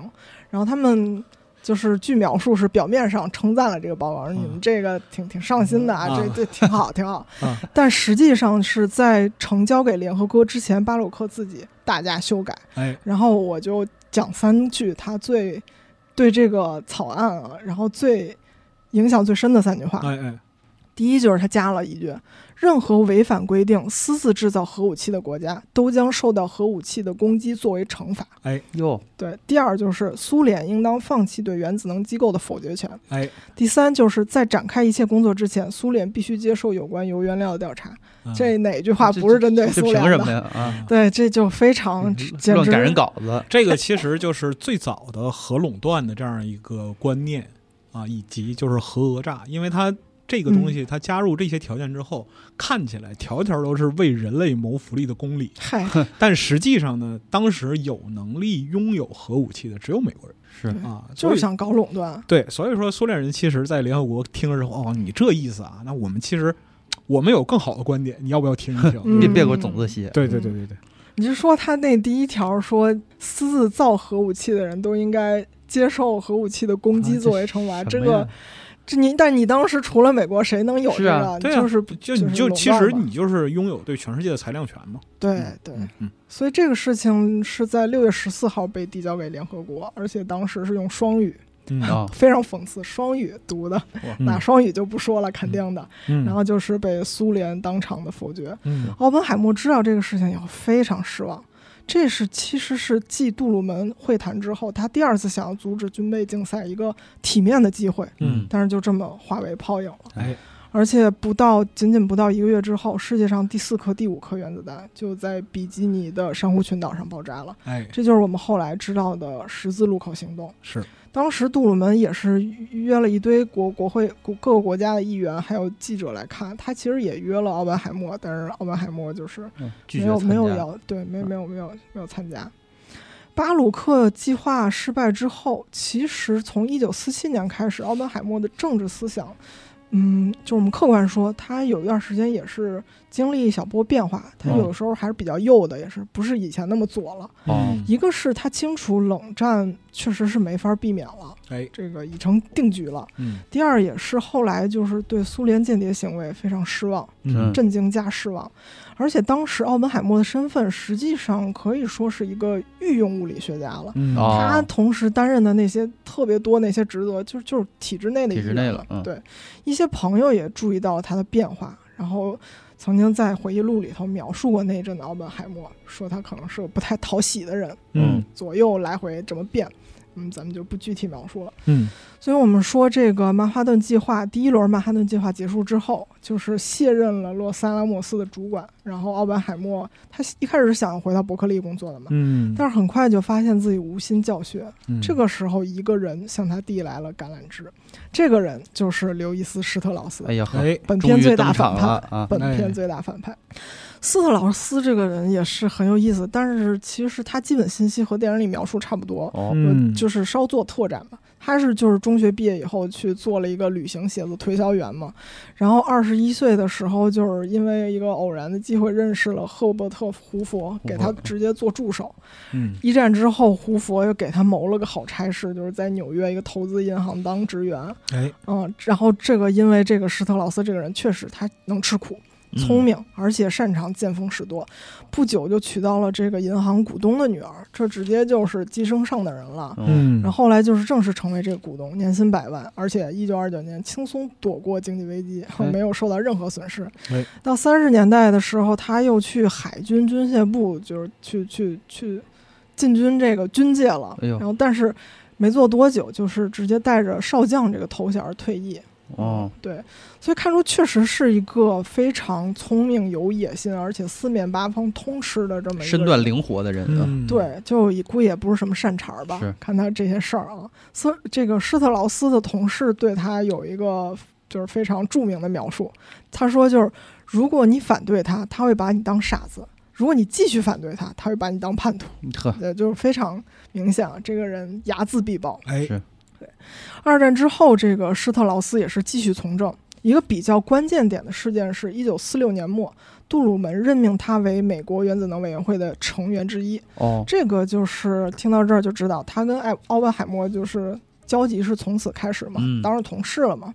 而且当时就是，呃，施特劳斯这个接到这个任职的这个邀请之后，他去美国，呃，不他去华盛顿嘛，去机场接他的人就是奥本海默和劳伦斯。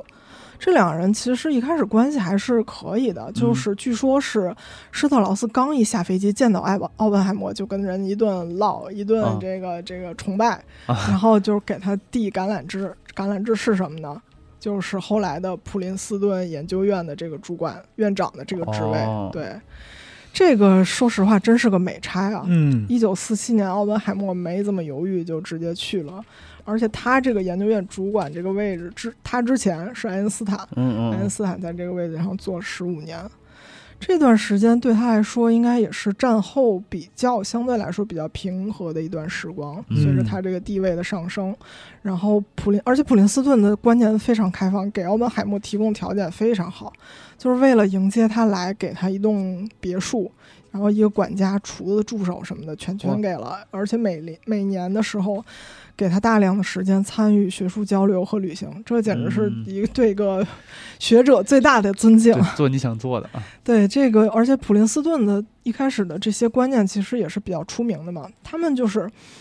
嗯，付给学者很高的工资，很开放的一个观念，然后理由就是不希望学者因为生活窘迫去做一些无意义的工作。哎呦太好了，这啊，对福利机构了成，对，而且奥本海默这个活儿吧，他也不需要教学生，不需要做课件儿，然后也没有实验室，也没有保密条约，就是这么一个世外桃源般的。那他干？嘛呀，在那儿？他是当时他其实就是院长这个职位，其实啊应该是就是除了规划各个学科，还有一个跟 social 有点类似，就是挖掘全世界最顶尖的学者。啊，然后奥本海默在职的时候挖来的学者，最出名的肯定就是杨振宁、哎李政道这些，咱们就是伴随着奥本海默，然后也是也也是大家有了一些很多的了解。还有就是派斯和弗里曼戴森。后来派斯在他的日记中记录过这段日子，他说：“就是普林斯顿简直就是一个虚幻的地方。波尔到我的办公室来和我谈话，我从窗户里可以看到爱因斯坦和他的学生们回家走去，然后与我的实验室隔着两个办公室坐着狄拉克，楼下的办公室里则坐着奥本海默，这就是全球最顶尖的人。真是是对神仙，而且其实电影里描述到那个奥本海默和爱因斯坦的关系嘛，也是在这这个普林斯顿。其实他俩的关系并没有像电影里那样就是特别好，互相尊重。一开始其实有点微妙，挺有意思的。就是最早奥本海默还没有被任命为院院长的时候，他们就是里头互相讨论嘛。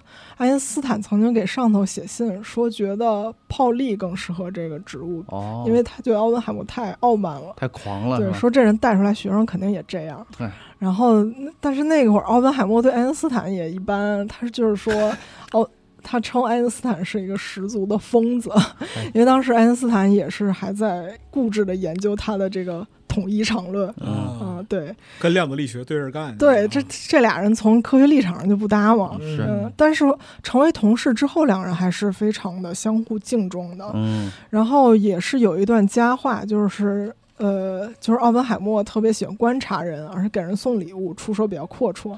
他知道这个爱因斯坦特别喜欢听古典乐嘛，但是他们家那个又又收不着这个纽约广播电台，哦然后他就命人在那个爱因斯坦那个那个房子顶上安了一个能用的一个天线，哦然后有一天抱着一台崭新的收音机出现在爱因斯坦家门口，那天也是爱因斯坦的生日，哎呀，嗯，这人真会呀对，挺会的。对，但是这种悠悠然做学术的日子没有持续太久。上一期我们说了，就是奥本海默的听证会发生在一九五四年，但是嗯对他的窃听其实从四十年代他参加左翼活动就开始了。开始了，接下来的时间，其实我是嗯，接下来的麦卡锡主义，其实我想说，就是和任何运动一样，它不是从某一天突然开始的，嗯而是冷战格局长期孕孕育的的一个结果。对嗯，所以真正意义上的变天，大概是从一九四九年六月就开始了。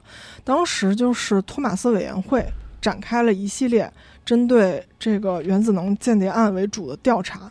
奥本海默当时也参，就是其实，在电影那个听证会之前，他参与了很多听证会了。哦，对他就是已经是屡次被盘问了。哎，但是这些盘问有的时候，嗯，就是被怀疑对象不是针对奥本海默，哦而是针对于他身边的这些同事、朋友、亲人。哦对，那个一九四九年六月的那一次，奥本海默就是作为人证被问了一些关于他弟弟还有他以前的一个学生彼得斯的问题。哦，但是这个学生彼得斯的这次这个问话呀，奥本海默确实是说了一些不应该说的话，就是确实就是我们就说奥本海默这个确实有点不地道吧。他当哦时就是说了一些彼得斯政治背景的坏话，这个哦。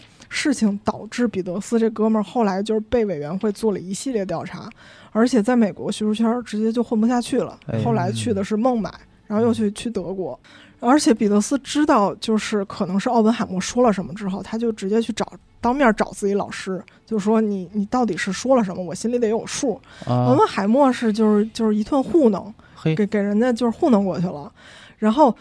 但是发生的转折点是什么？就不知道为什么奥本海默在听证会上说的这些话被泄露给了报社，啊，他的一字一句全都在直接见报了。也不知道怎么泄露的是吧？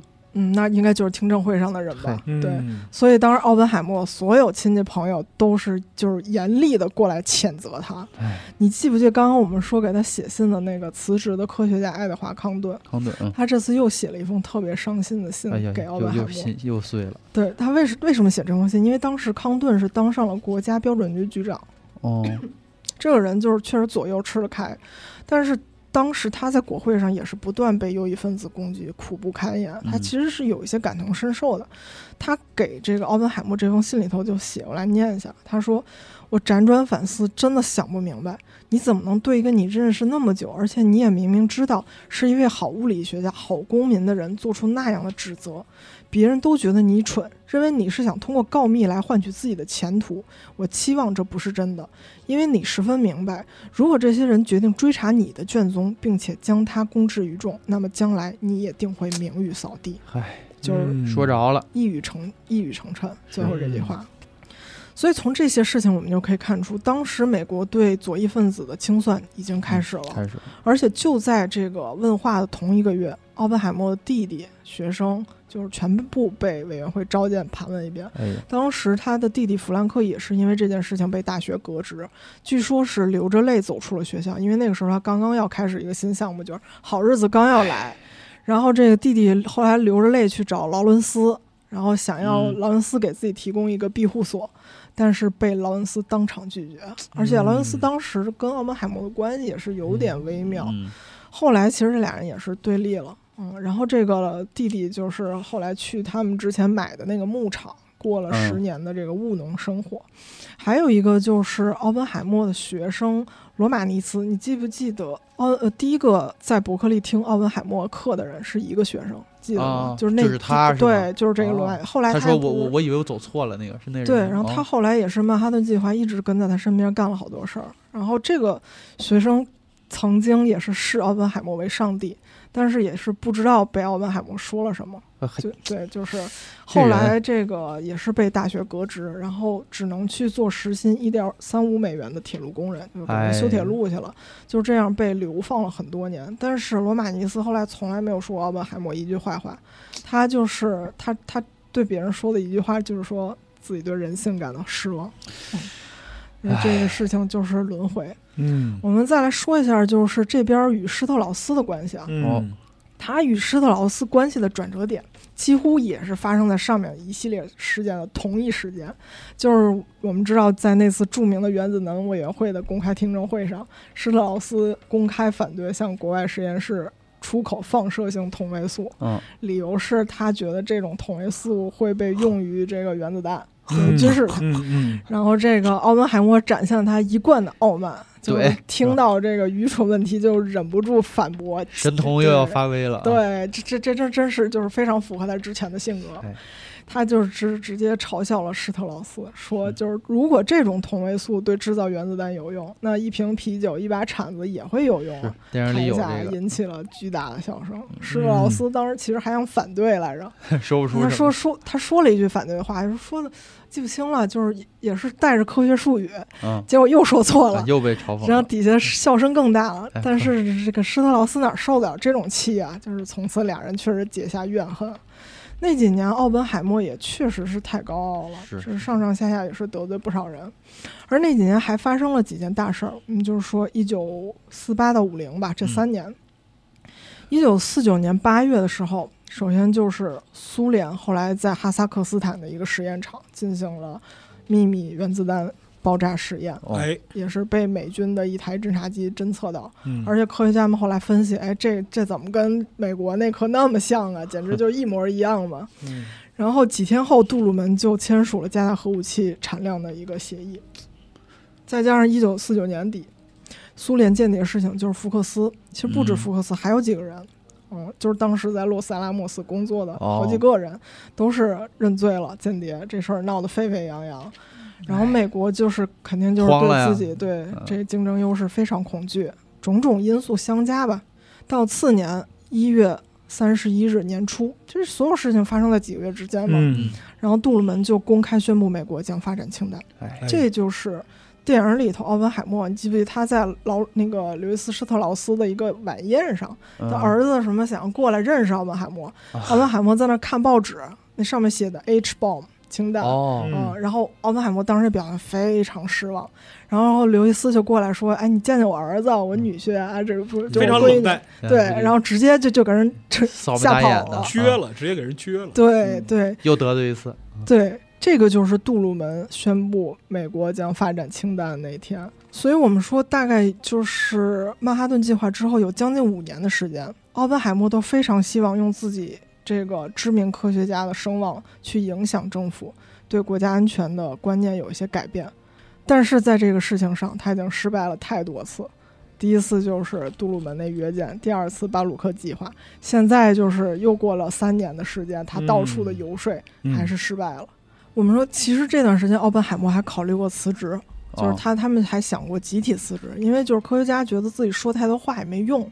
我们这个你把我们请过来当顾问，我们就是有一次他们一个圆桌会议，就是八个科学家一起得出结论反对氢弹，然后给上面，上面就跟没看见一样。说你也不听啊，你要我们干嘛？奥本海默非常失望，他还嗯考虑过辞职嘛。但是后面的一切就是证明，如果他这个时候辞职，或许对他个人来说还是一个好的选择。哎因为刘易斯·施特劳斯想搞走他，哦就是想让他辞职。啊他，后面经历一切，就是现在走了就没那事儿了，对，哎也是基于这个点。所以咱们现在再来说回施特劳斯这边，就是出口同位素那个事情，不是让他特别失望吗？那嗯之后，施特劳斯就就直接去白宫打小报告了，说这个奥本海默这人啊，我觉得他真的消极怠工，啊摸鱼这对完全就没有尽到他的职职责，你就赶紧给他解雇了吧。然后，但是人家没理他，嗯，而且苏联间谍这件事情也让他继续得以背刺奥本海默。奥本海默因为这个福克斯那事儿反复也是被传唤，嗯就是这个时候又要引出一个非常有意思的人，就是电影里面那个古古怪并且性格极端，然后被施特劳斯当枪使的那个年轻人威廉啊·伯登。哎，他就是当时在围观这些听证会的一个人之一。咱们来盘一盘现实里他是怎么跟施特劳斯勾搭上的啊？哦，就是他们俩想搞走奥本海默这事儿，搞了三年，就是就是可能就是那个那种。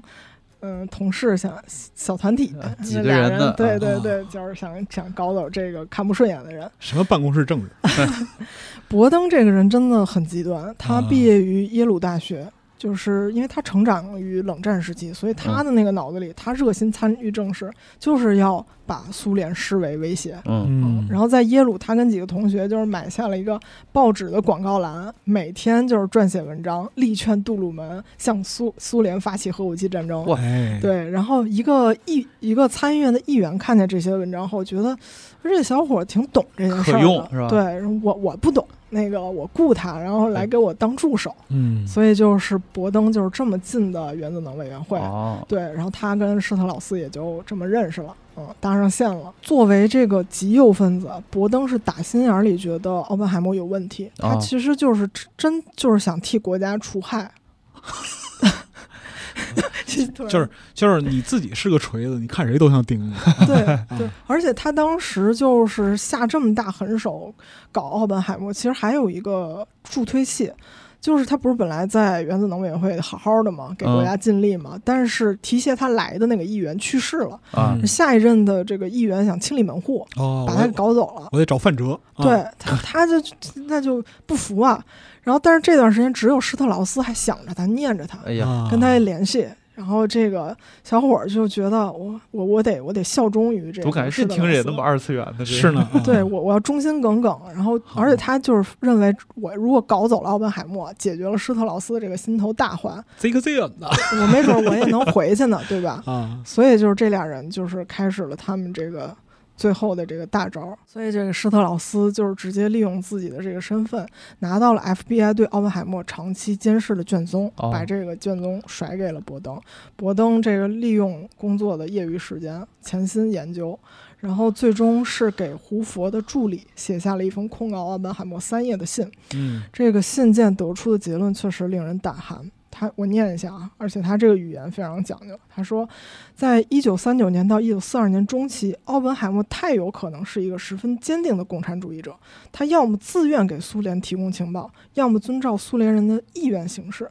更有可能的是，他自此会成为一个间谍，并在苏联的指使下行动，以影响美国的军事、原子能情报和外交政策。就是他没一句话是确凿的，对，没有证据，有可能对，但是啊所有东西都写到最大，而且把过去、现在、未来全写了，就是你们留着这这人。倾向你自己判断对对，那你说这个信被递到了当时的总统，就是艾森豪威尔的手里，嗯，那总统也没法不做什么，对吧？但是其实后来我们在当时总统日记里看到，就是艾森豪威尔其实他没有怀疑过奥本海默，甚至对啊奥本海默有一些敬佩，就是他知道是这个麦卡锡这边是搞的鬼。对他嗯知道，他知道是自己手下人在搞事情。嗯。但是如果他当时不做彻查的命令，白宫也会受到原子能委员会和麦卡锡这边的攻击。所以他当时时就是给司法部长下了一个正式通知，就是要求切断奥本海默接触机密材料的途径，也就是终止发放安全许可。许可，嗯，然后我上期好像在电台看到一个评论说，嗯不知道安全许可到底是什么。啊其实就是它就是一个政府给你盖的通行证，给你盖的一个认认认证的那个红戳。你啊有了这个安全许可，你就能继续接触国家机密，然后你也是能继续担当这个原子能顾问，就是你可以用自己的身份去影响政府的决策。嗯但是施特劳斯的终极目的是什么？就是不让你有这个安全许可，你以后别再跟我这儿搞事情了。嗯所以，这个施特劳斯就跟他们这个政客商量了一番，他们决定给奥本海默一个选择，就是你可以主动离职，或者是接受一场有关他忠诚度的调查。如果你过不了这个调查，我们就给你终止这个安全发放。奥本海默其实，在接到这个消息的时候，他是有点想主动辞职的，他没那么刚啊。就是你看电影里一直劝他刚的是他老婆，是是是对，但是他有点担心主动辞职会被误认为是心虚认罪，哦，所以而且这个消息肯定会被传给媒体，嗯，对，嗯然后所以以就是他跟他当时律师提出的一个条件就是，我们等三个月，那个时候我合同就是到期，你们别续了，哦，我那个三个月之后就我也不主动那啥，对，我就嗯就就就退了。然然后，但这个提议就是施特劳斯肯定反对，是啊我就是要搞脏你，搞臭你嘛，对啊，你这清清白白走了，我就输了。啊，嗯嗯，然后那么就是这个问题之下，只能举行一场不公正的审判。嗯原能委员会给了奥本海默三十天来准备这个自己材料，然后另一边呢，施特劳斯也是为了保证自己能赢下这一局，他就是一方面找的这个证人全都是奥本海默的反对者，就玩命找。然后这个听证委员会上我们看到的就是审判奥本海默这些人。也全是保守人士，嗯是就可能十个里头八个反对他嘛。是对，就别别玩了就，对，所以然后在普林斯顿准备材料的时候，奥本海默确实有几次在回家路上碰见爱因斯坦。哦他们这个对话可能不是发生在湖边，哦，但是是有谈论过这个事情，嗯跟电影里对话呈现也是非常相似。就是爱因斯坦当时对奥本海默说的话就是：“我认为你没有义务使自己成为这场政治迫害的受害者，你已经为国家做了很大的贡献。如果这就是美国给你的回报，那我觉得你应该转身离去。”就是那个话的意思。嗯但是还有一句没被加进电影里的话也很有意思，啊，就是爱因斯坦转身对自己朋友说：“他说，哎，奥本海默不像我，我是个吉普赛人，我天生有一张很厚的大象的皮，谁都害不了我。但是奥本海默太脆弱了，是你想害他，立马就能害他。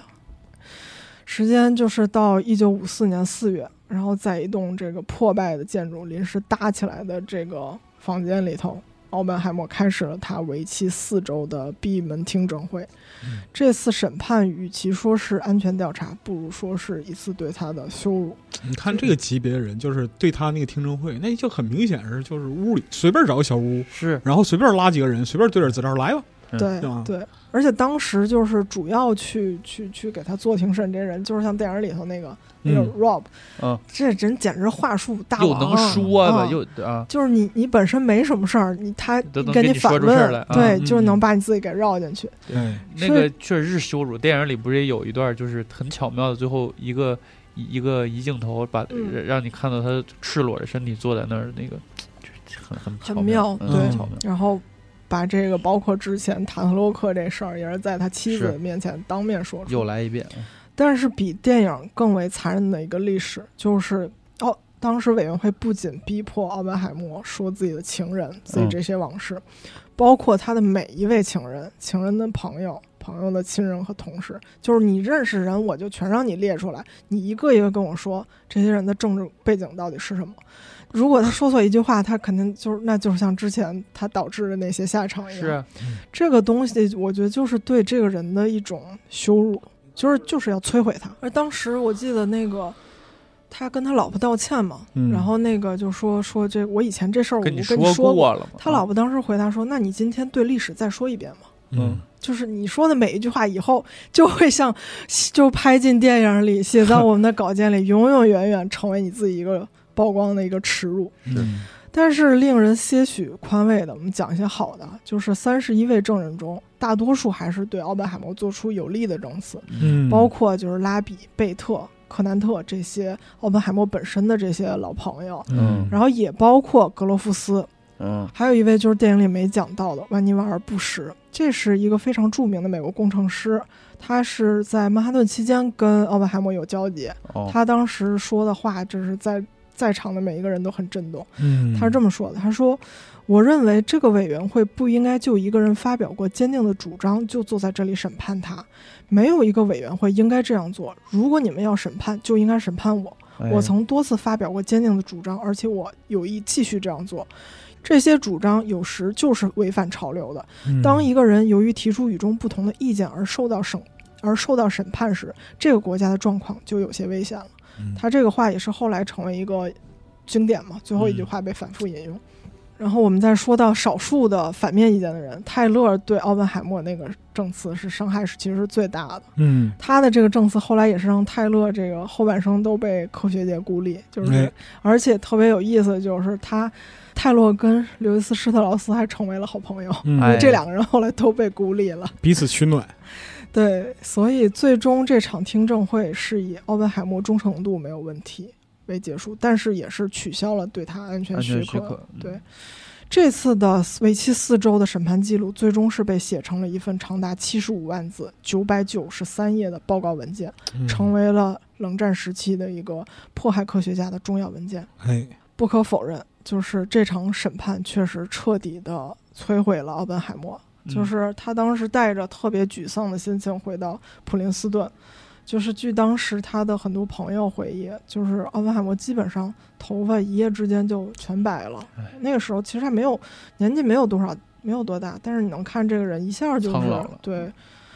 虽然说听证会公布公开之后，其实有很多科学界的这个同事给他声援，比如嗯。说在洛萨拉莫斯工作过的二百八十二名科学家联名写信，反对政府的这个审判，为奥本海默辩护；还有一千一百名科学家和学者也是写了另一份的抗议书。嗯。然后普林斯顿这边也是每一个系的每一个成员都在一个申请书上写上了自己的名字，签字是对，就是这些身边的人还是非常的支支持你的，对。但是奥本海默自己是用什么样的心态去去面对这个事情呢？就是他没有公然的反对这次审判，而且在日后他来回的做演讲，或者是被记者问到的时候，他也是对自己这个遭遇只字不提，就是没嗯没有反抗，就是事情就这样吧。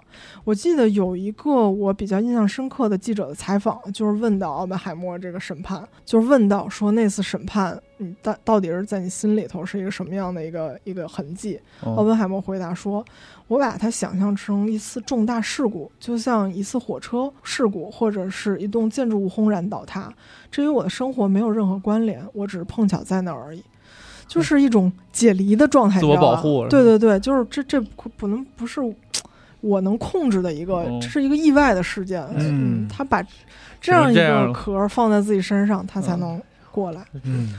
但是奥本海默的这个审判在知识分子界影响还是非常大的，就是可以说他的失败也是美国自由主义的失败。嗯就是在二战结束的这几年，最初的这几年里，曾经的科学家不仅仅被认为是科学家，其实也是公共事务的，就就是公知嘛。啊就是科学家被赋予的使命不仅仅是去去创造东西，嗯就是你你也应该去表达，你去告诉我们你这东西是研究啊，对对，是干嘛用的？应该应该怎么去用？那么随着奥本海默事件的发生，美国的科学家也就知道了，就是你造的这个东西你怎么用，你没法控制。嗨，对所以，正如后来社会学家总结的，就是奥本海默所遭受的苦难表明了，战后以救世主自居的科学家时代已经终结。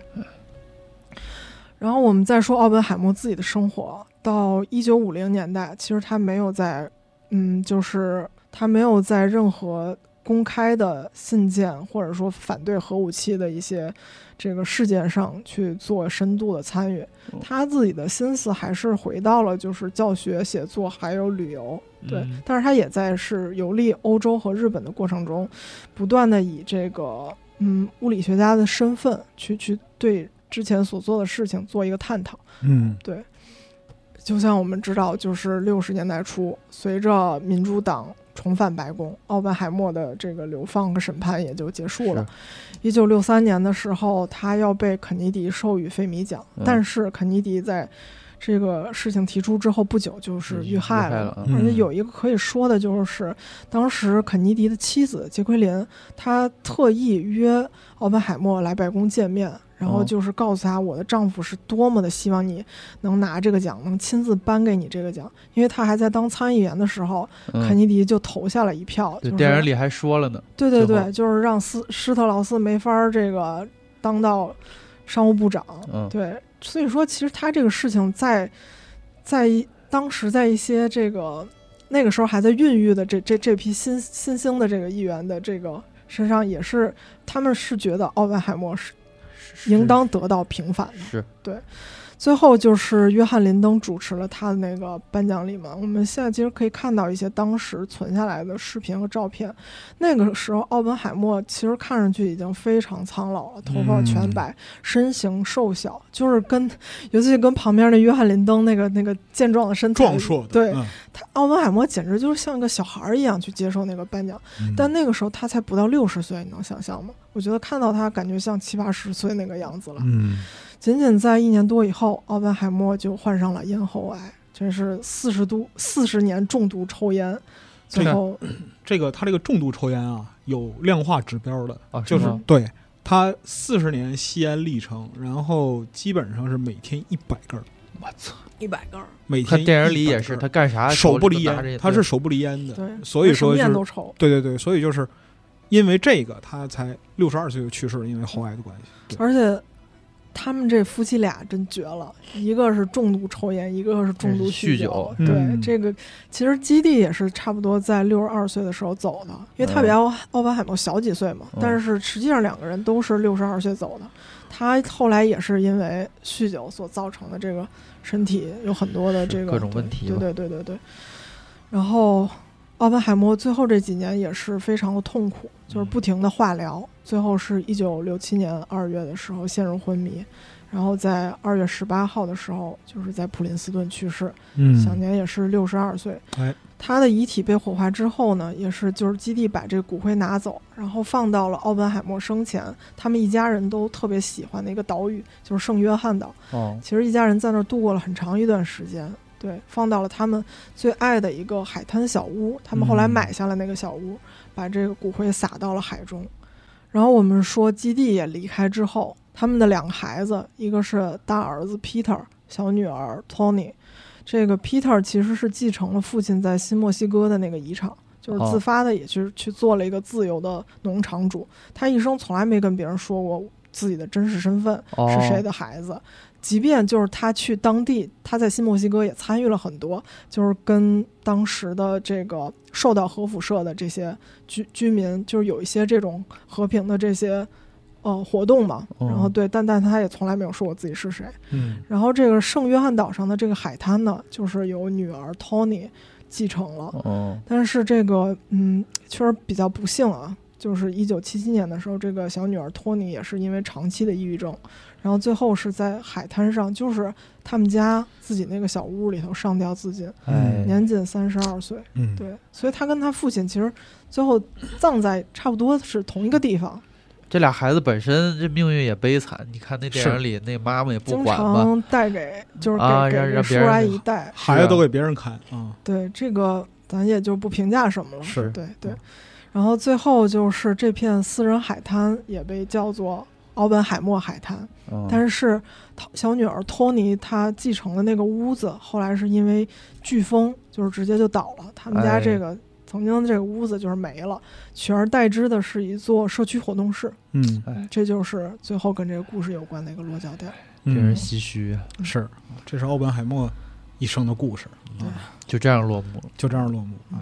我觉得就也不需要再说什么了吧，哎，是，就是需要再去生生一个什么东西。嗯，但是就是那个在这个故事啊嗯结束的时候，我觉得就是在花几分钟的时间给开解的这个就是整个奥本海默的故事啊，稍微补充一点历史，背景。好嘞，好嘞。好嘞，这个历史背景呢，其实就是美共的命运哎呀啊，就是哦美国共产党历史另一个结局。历史的另一个结局，嗯。就是我们在上期里边其实曾经说到过，就是一九四三年到四五年美共历史上的几个大节点，包括说这个就是共产国际的解散，嗯，然后那个美共被厄尔白劳德解散啊，嗯。之后虽然重建，但是已经丧失了组织度。对。这个里边其实涉及到一个挺有意思的问题，就是到奥本海默这个片子的这个历史阶段来讲的话，它实际上是延续了从一九一八年苏联建立以后，一直到一九六零年代，就是就是一九五零年代，就正式开始冷战的时候，这个阶段。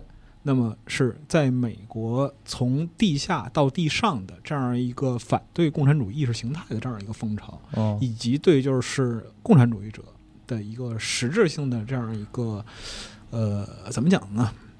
或者说叫打压，或者说叫清洗。严肃的说，其实就是清洗。清洗，清洗是这样的，就是美共本身呢，它的一个建立和发展的历史是很有这个就是本国特色的，嗯它很具备本地化特色，它一直是以这个就是劳工联合运动的这样一个方式哦来进行斗争。嗯那么就是和那个俄国暴力革命和就是其他的那个当时的社会主义运动这些东西不太一样，对，因为它是在工业化发展的浪潮之中，然后不断的进行这样一种反抗或者斗争。比如说像一八八六年的，就是说芝加哥的这样一个罢工运动，直接导致今天我们的五一国际劳动节。哎，嗯啊这个就是罢工，然后就是产业联盟发起的这样一些反抗运动，是美国工人和美共的主要的这样一个手段。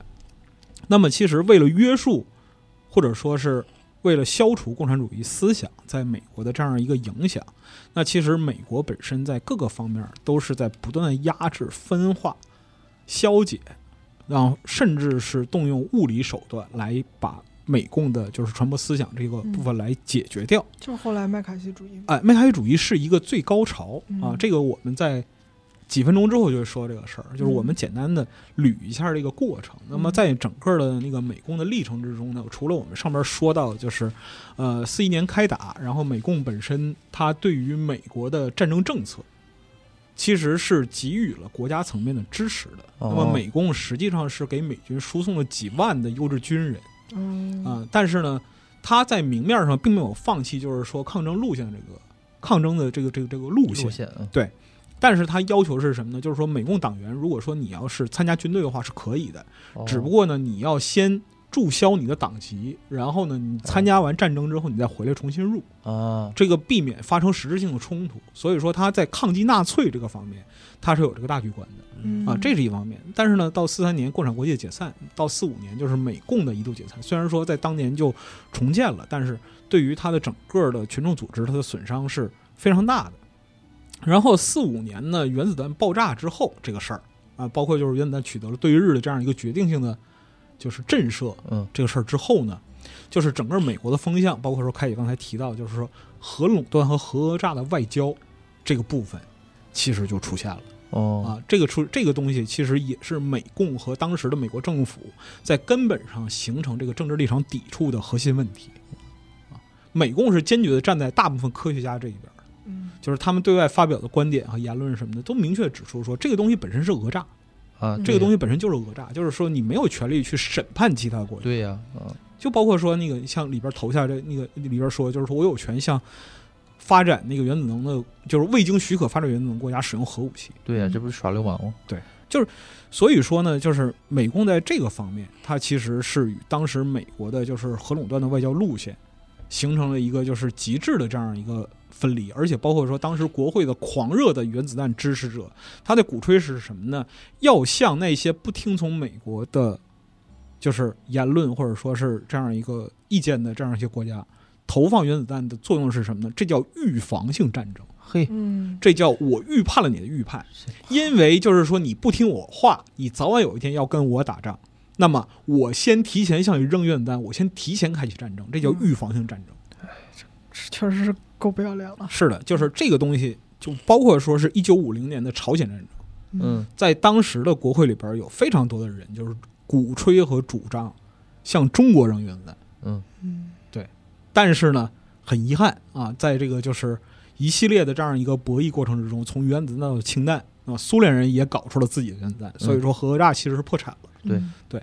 那么双方就在这样一个就是恐怖的平衡制约之下，进入了冷战时代。嗯那么对美共以及就是说左翼思想的这样一个压制，实际上就是对于工会、对于劳联、劳动者联盟、劳工联盟、产联、产业工人联盟的这样一个压制，是在四五年二战结束之后，那么就不断的升级。这里边就是有几个法条是非常严重的。那么首当其冲就是一个叫塔夫托哈特莱法，它实际上是剥夺了非常多的劳工自身在工会之中享有的政治权利。嗯。那么，你如果说想要享有工会对于你的这样一个扶持，那么就是这个工会首先不能说有亲近共产主义分子的这样一个倾向，嗯，否则的话，我可以诉交各地，包括说联邦法院，包括说各州的法院，我可以剥夺你这个工会本身的控告权。嗯。嗯。啊。那么就是工会不能说以政治目的动用，就是说工会的汇款。嗯，那我不能对于就是说左翼分子、赤色分子、工人，如果他是同情，就是说那个左翼的，那么我们不能给他实质上任何支持，否则你就是违法。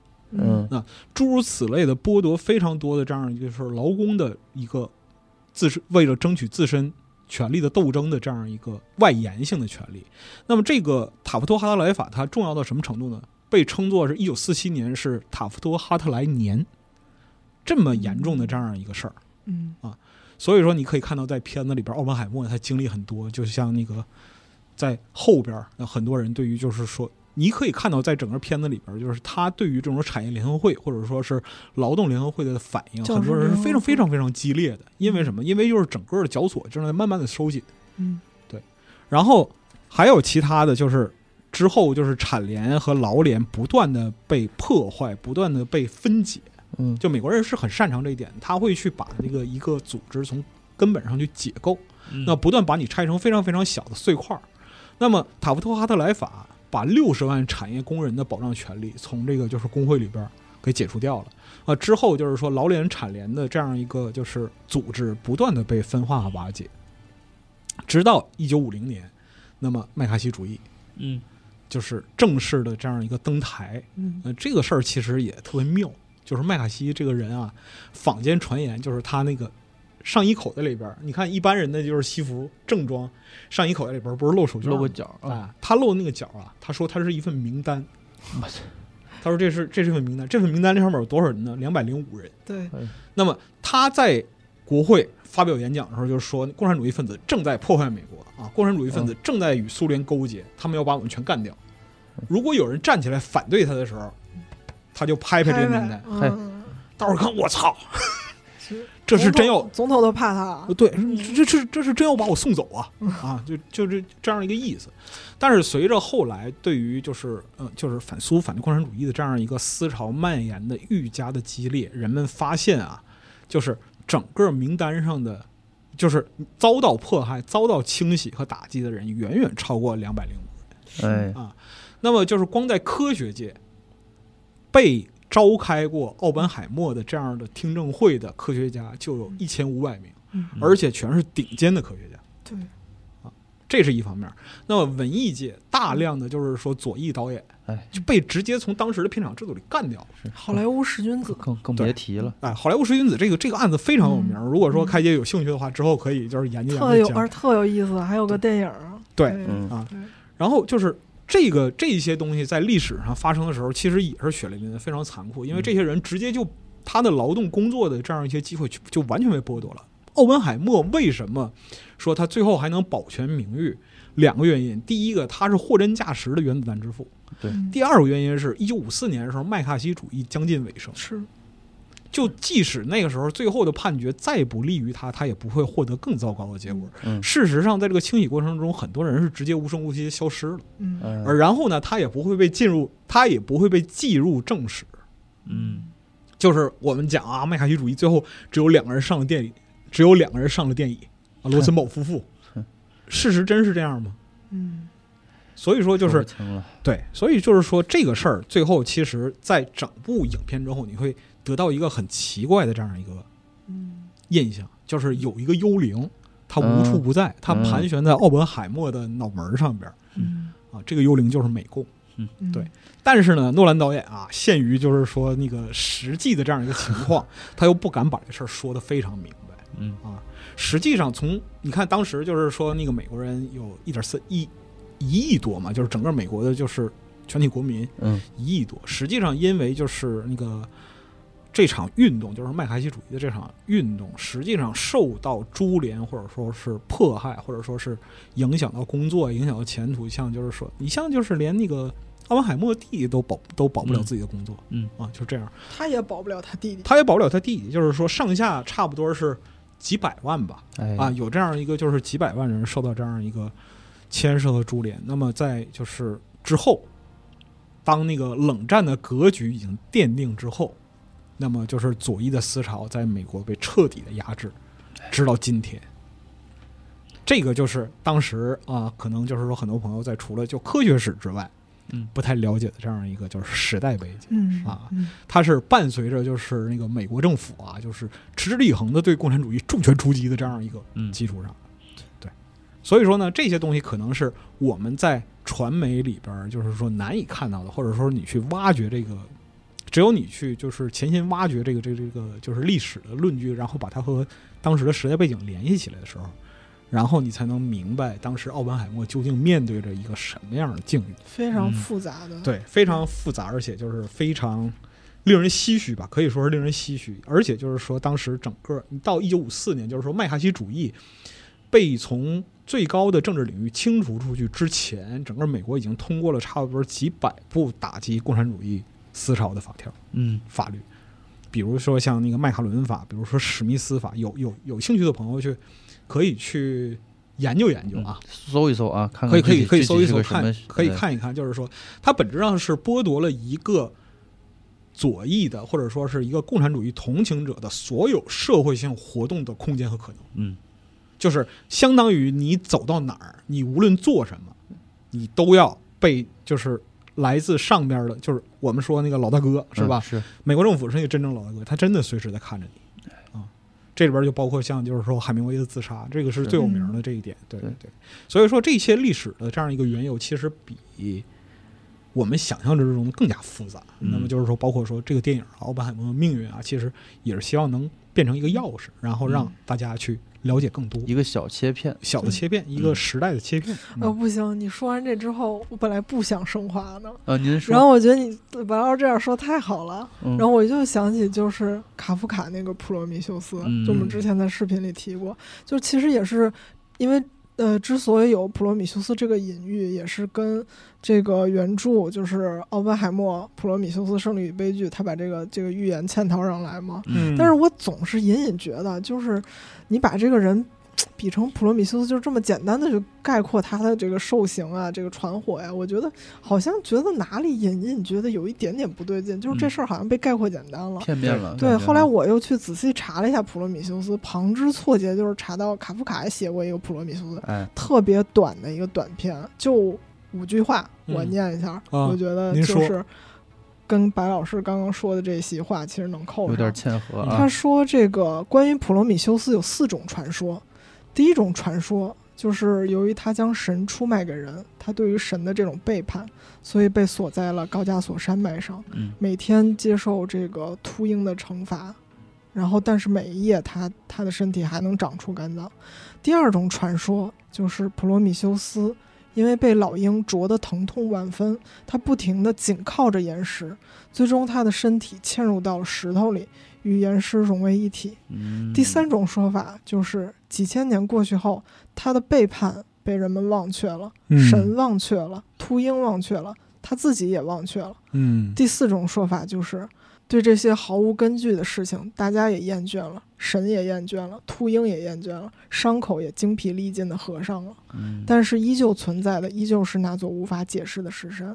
传说总是想解释，却怎么也解释不清楚，因为传说本身就是一种探究真相的动机，所以嗯到头来只剩下那座石山。解释不清的嗯石山。对哎，呦，真妙啊！太好了，就是这是一个真正的普罗米修斯，是真正的奥本海默，太好了。对，我觉得我能接受这个说法。对嗯对对嗯对，好，好哎啊，这期节目洋洋洒洒啊。啊，非常的漫长。行，我看我怎么剪吧。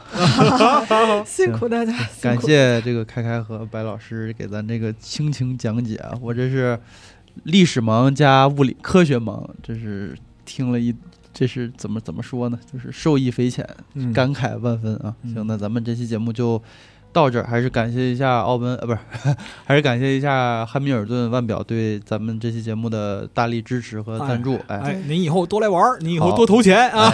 哎 对大家对这期节目有什么看法呢？也欢迎大家来评论区交流。然后我们那个视频呢，大家有有感兴趣也可以去看一看啊。哎好，那么今天咱们就结束这期节目啊啊，咱们下期再见，拜拜。下期再见拜拜。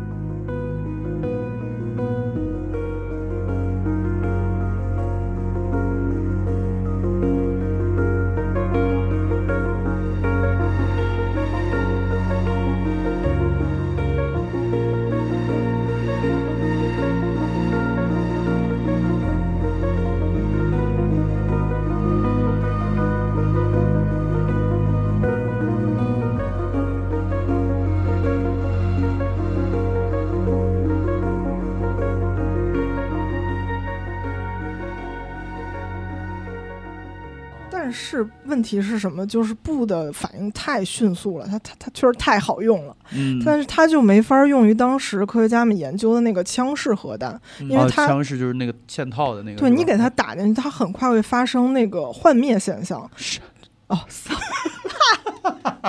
操要是不是要剪掉啊？世界观崩塌了，就是说我一一打进去哇，幻幻灭了，幻灭了，这这下崩坏了，我我再也不我再也不自己把自己抽多了。啊，我再也不反应了。对，就是你打进去，它就会发生。它很快我这都录着呢，我最后会给你剪进去。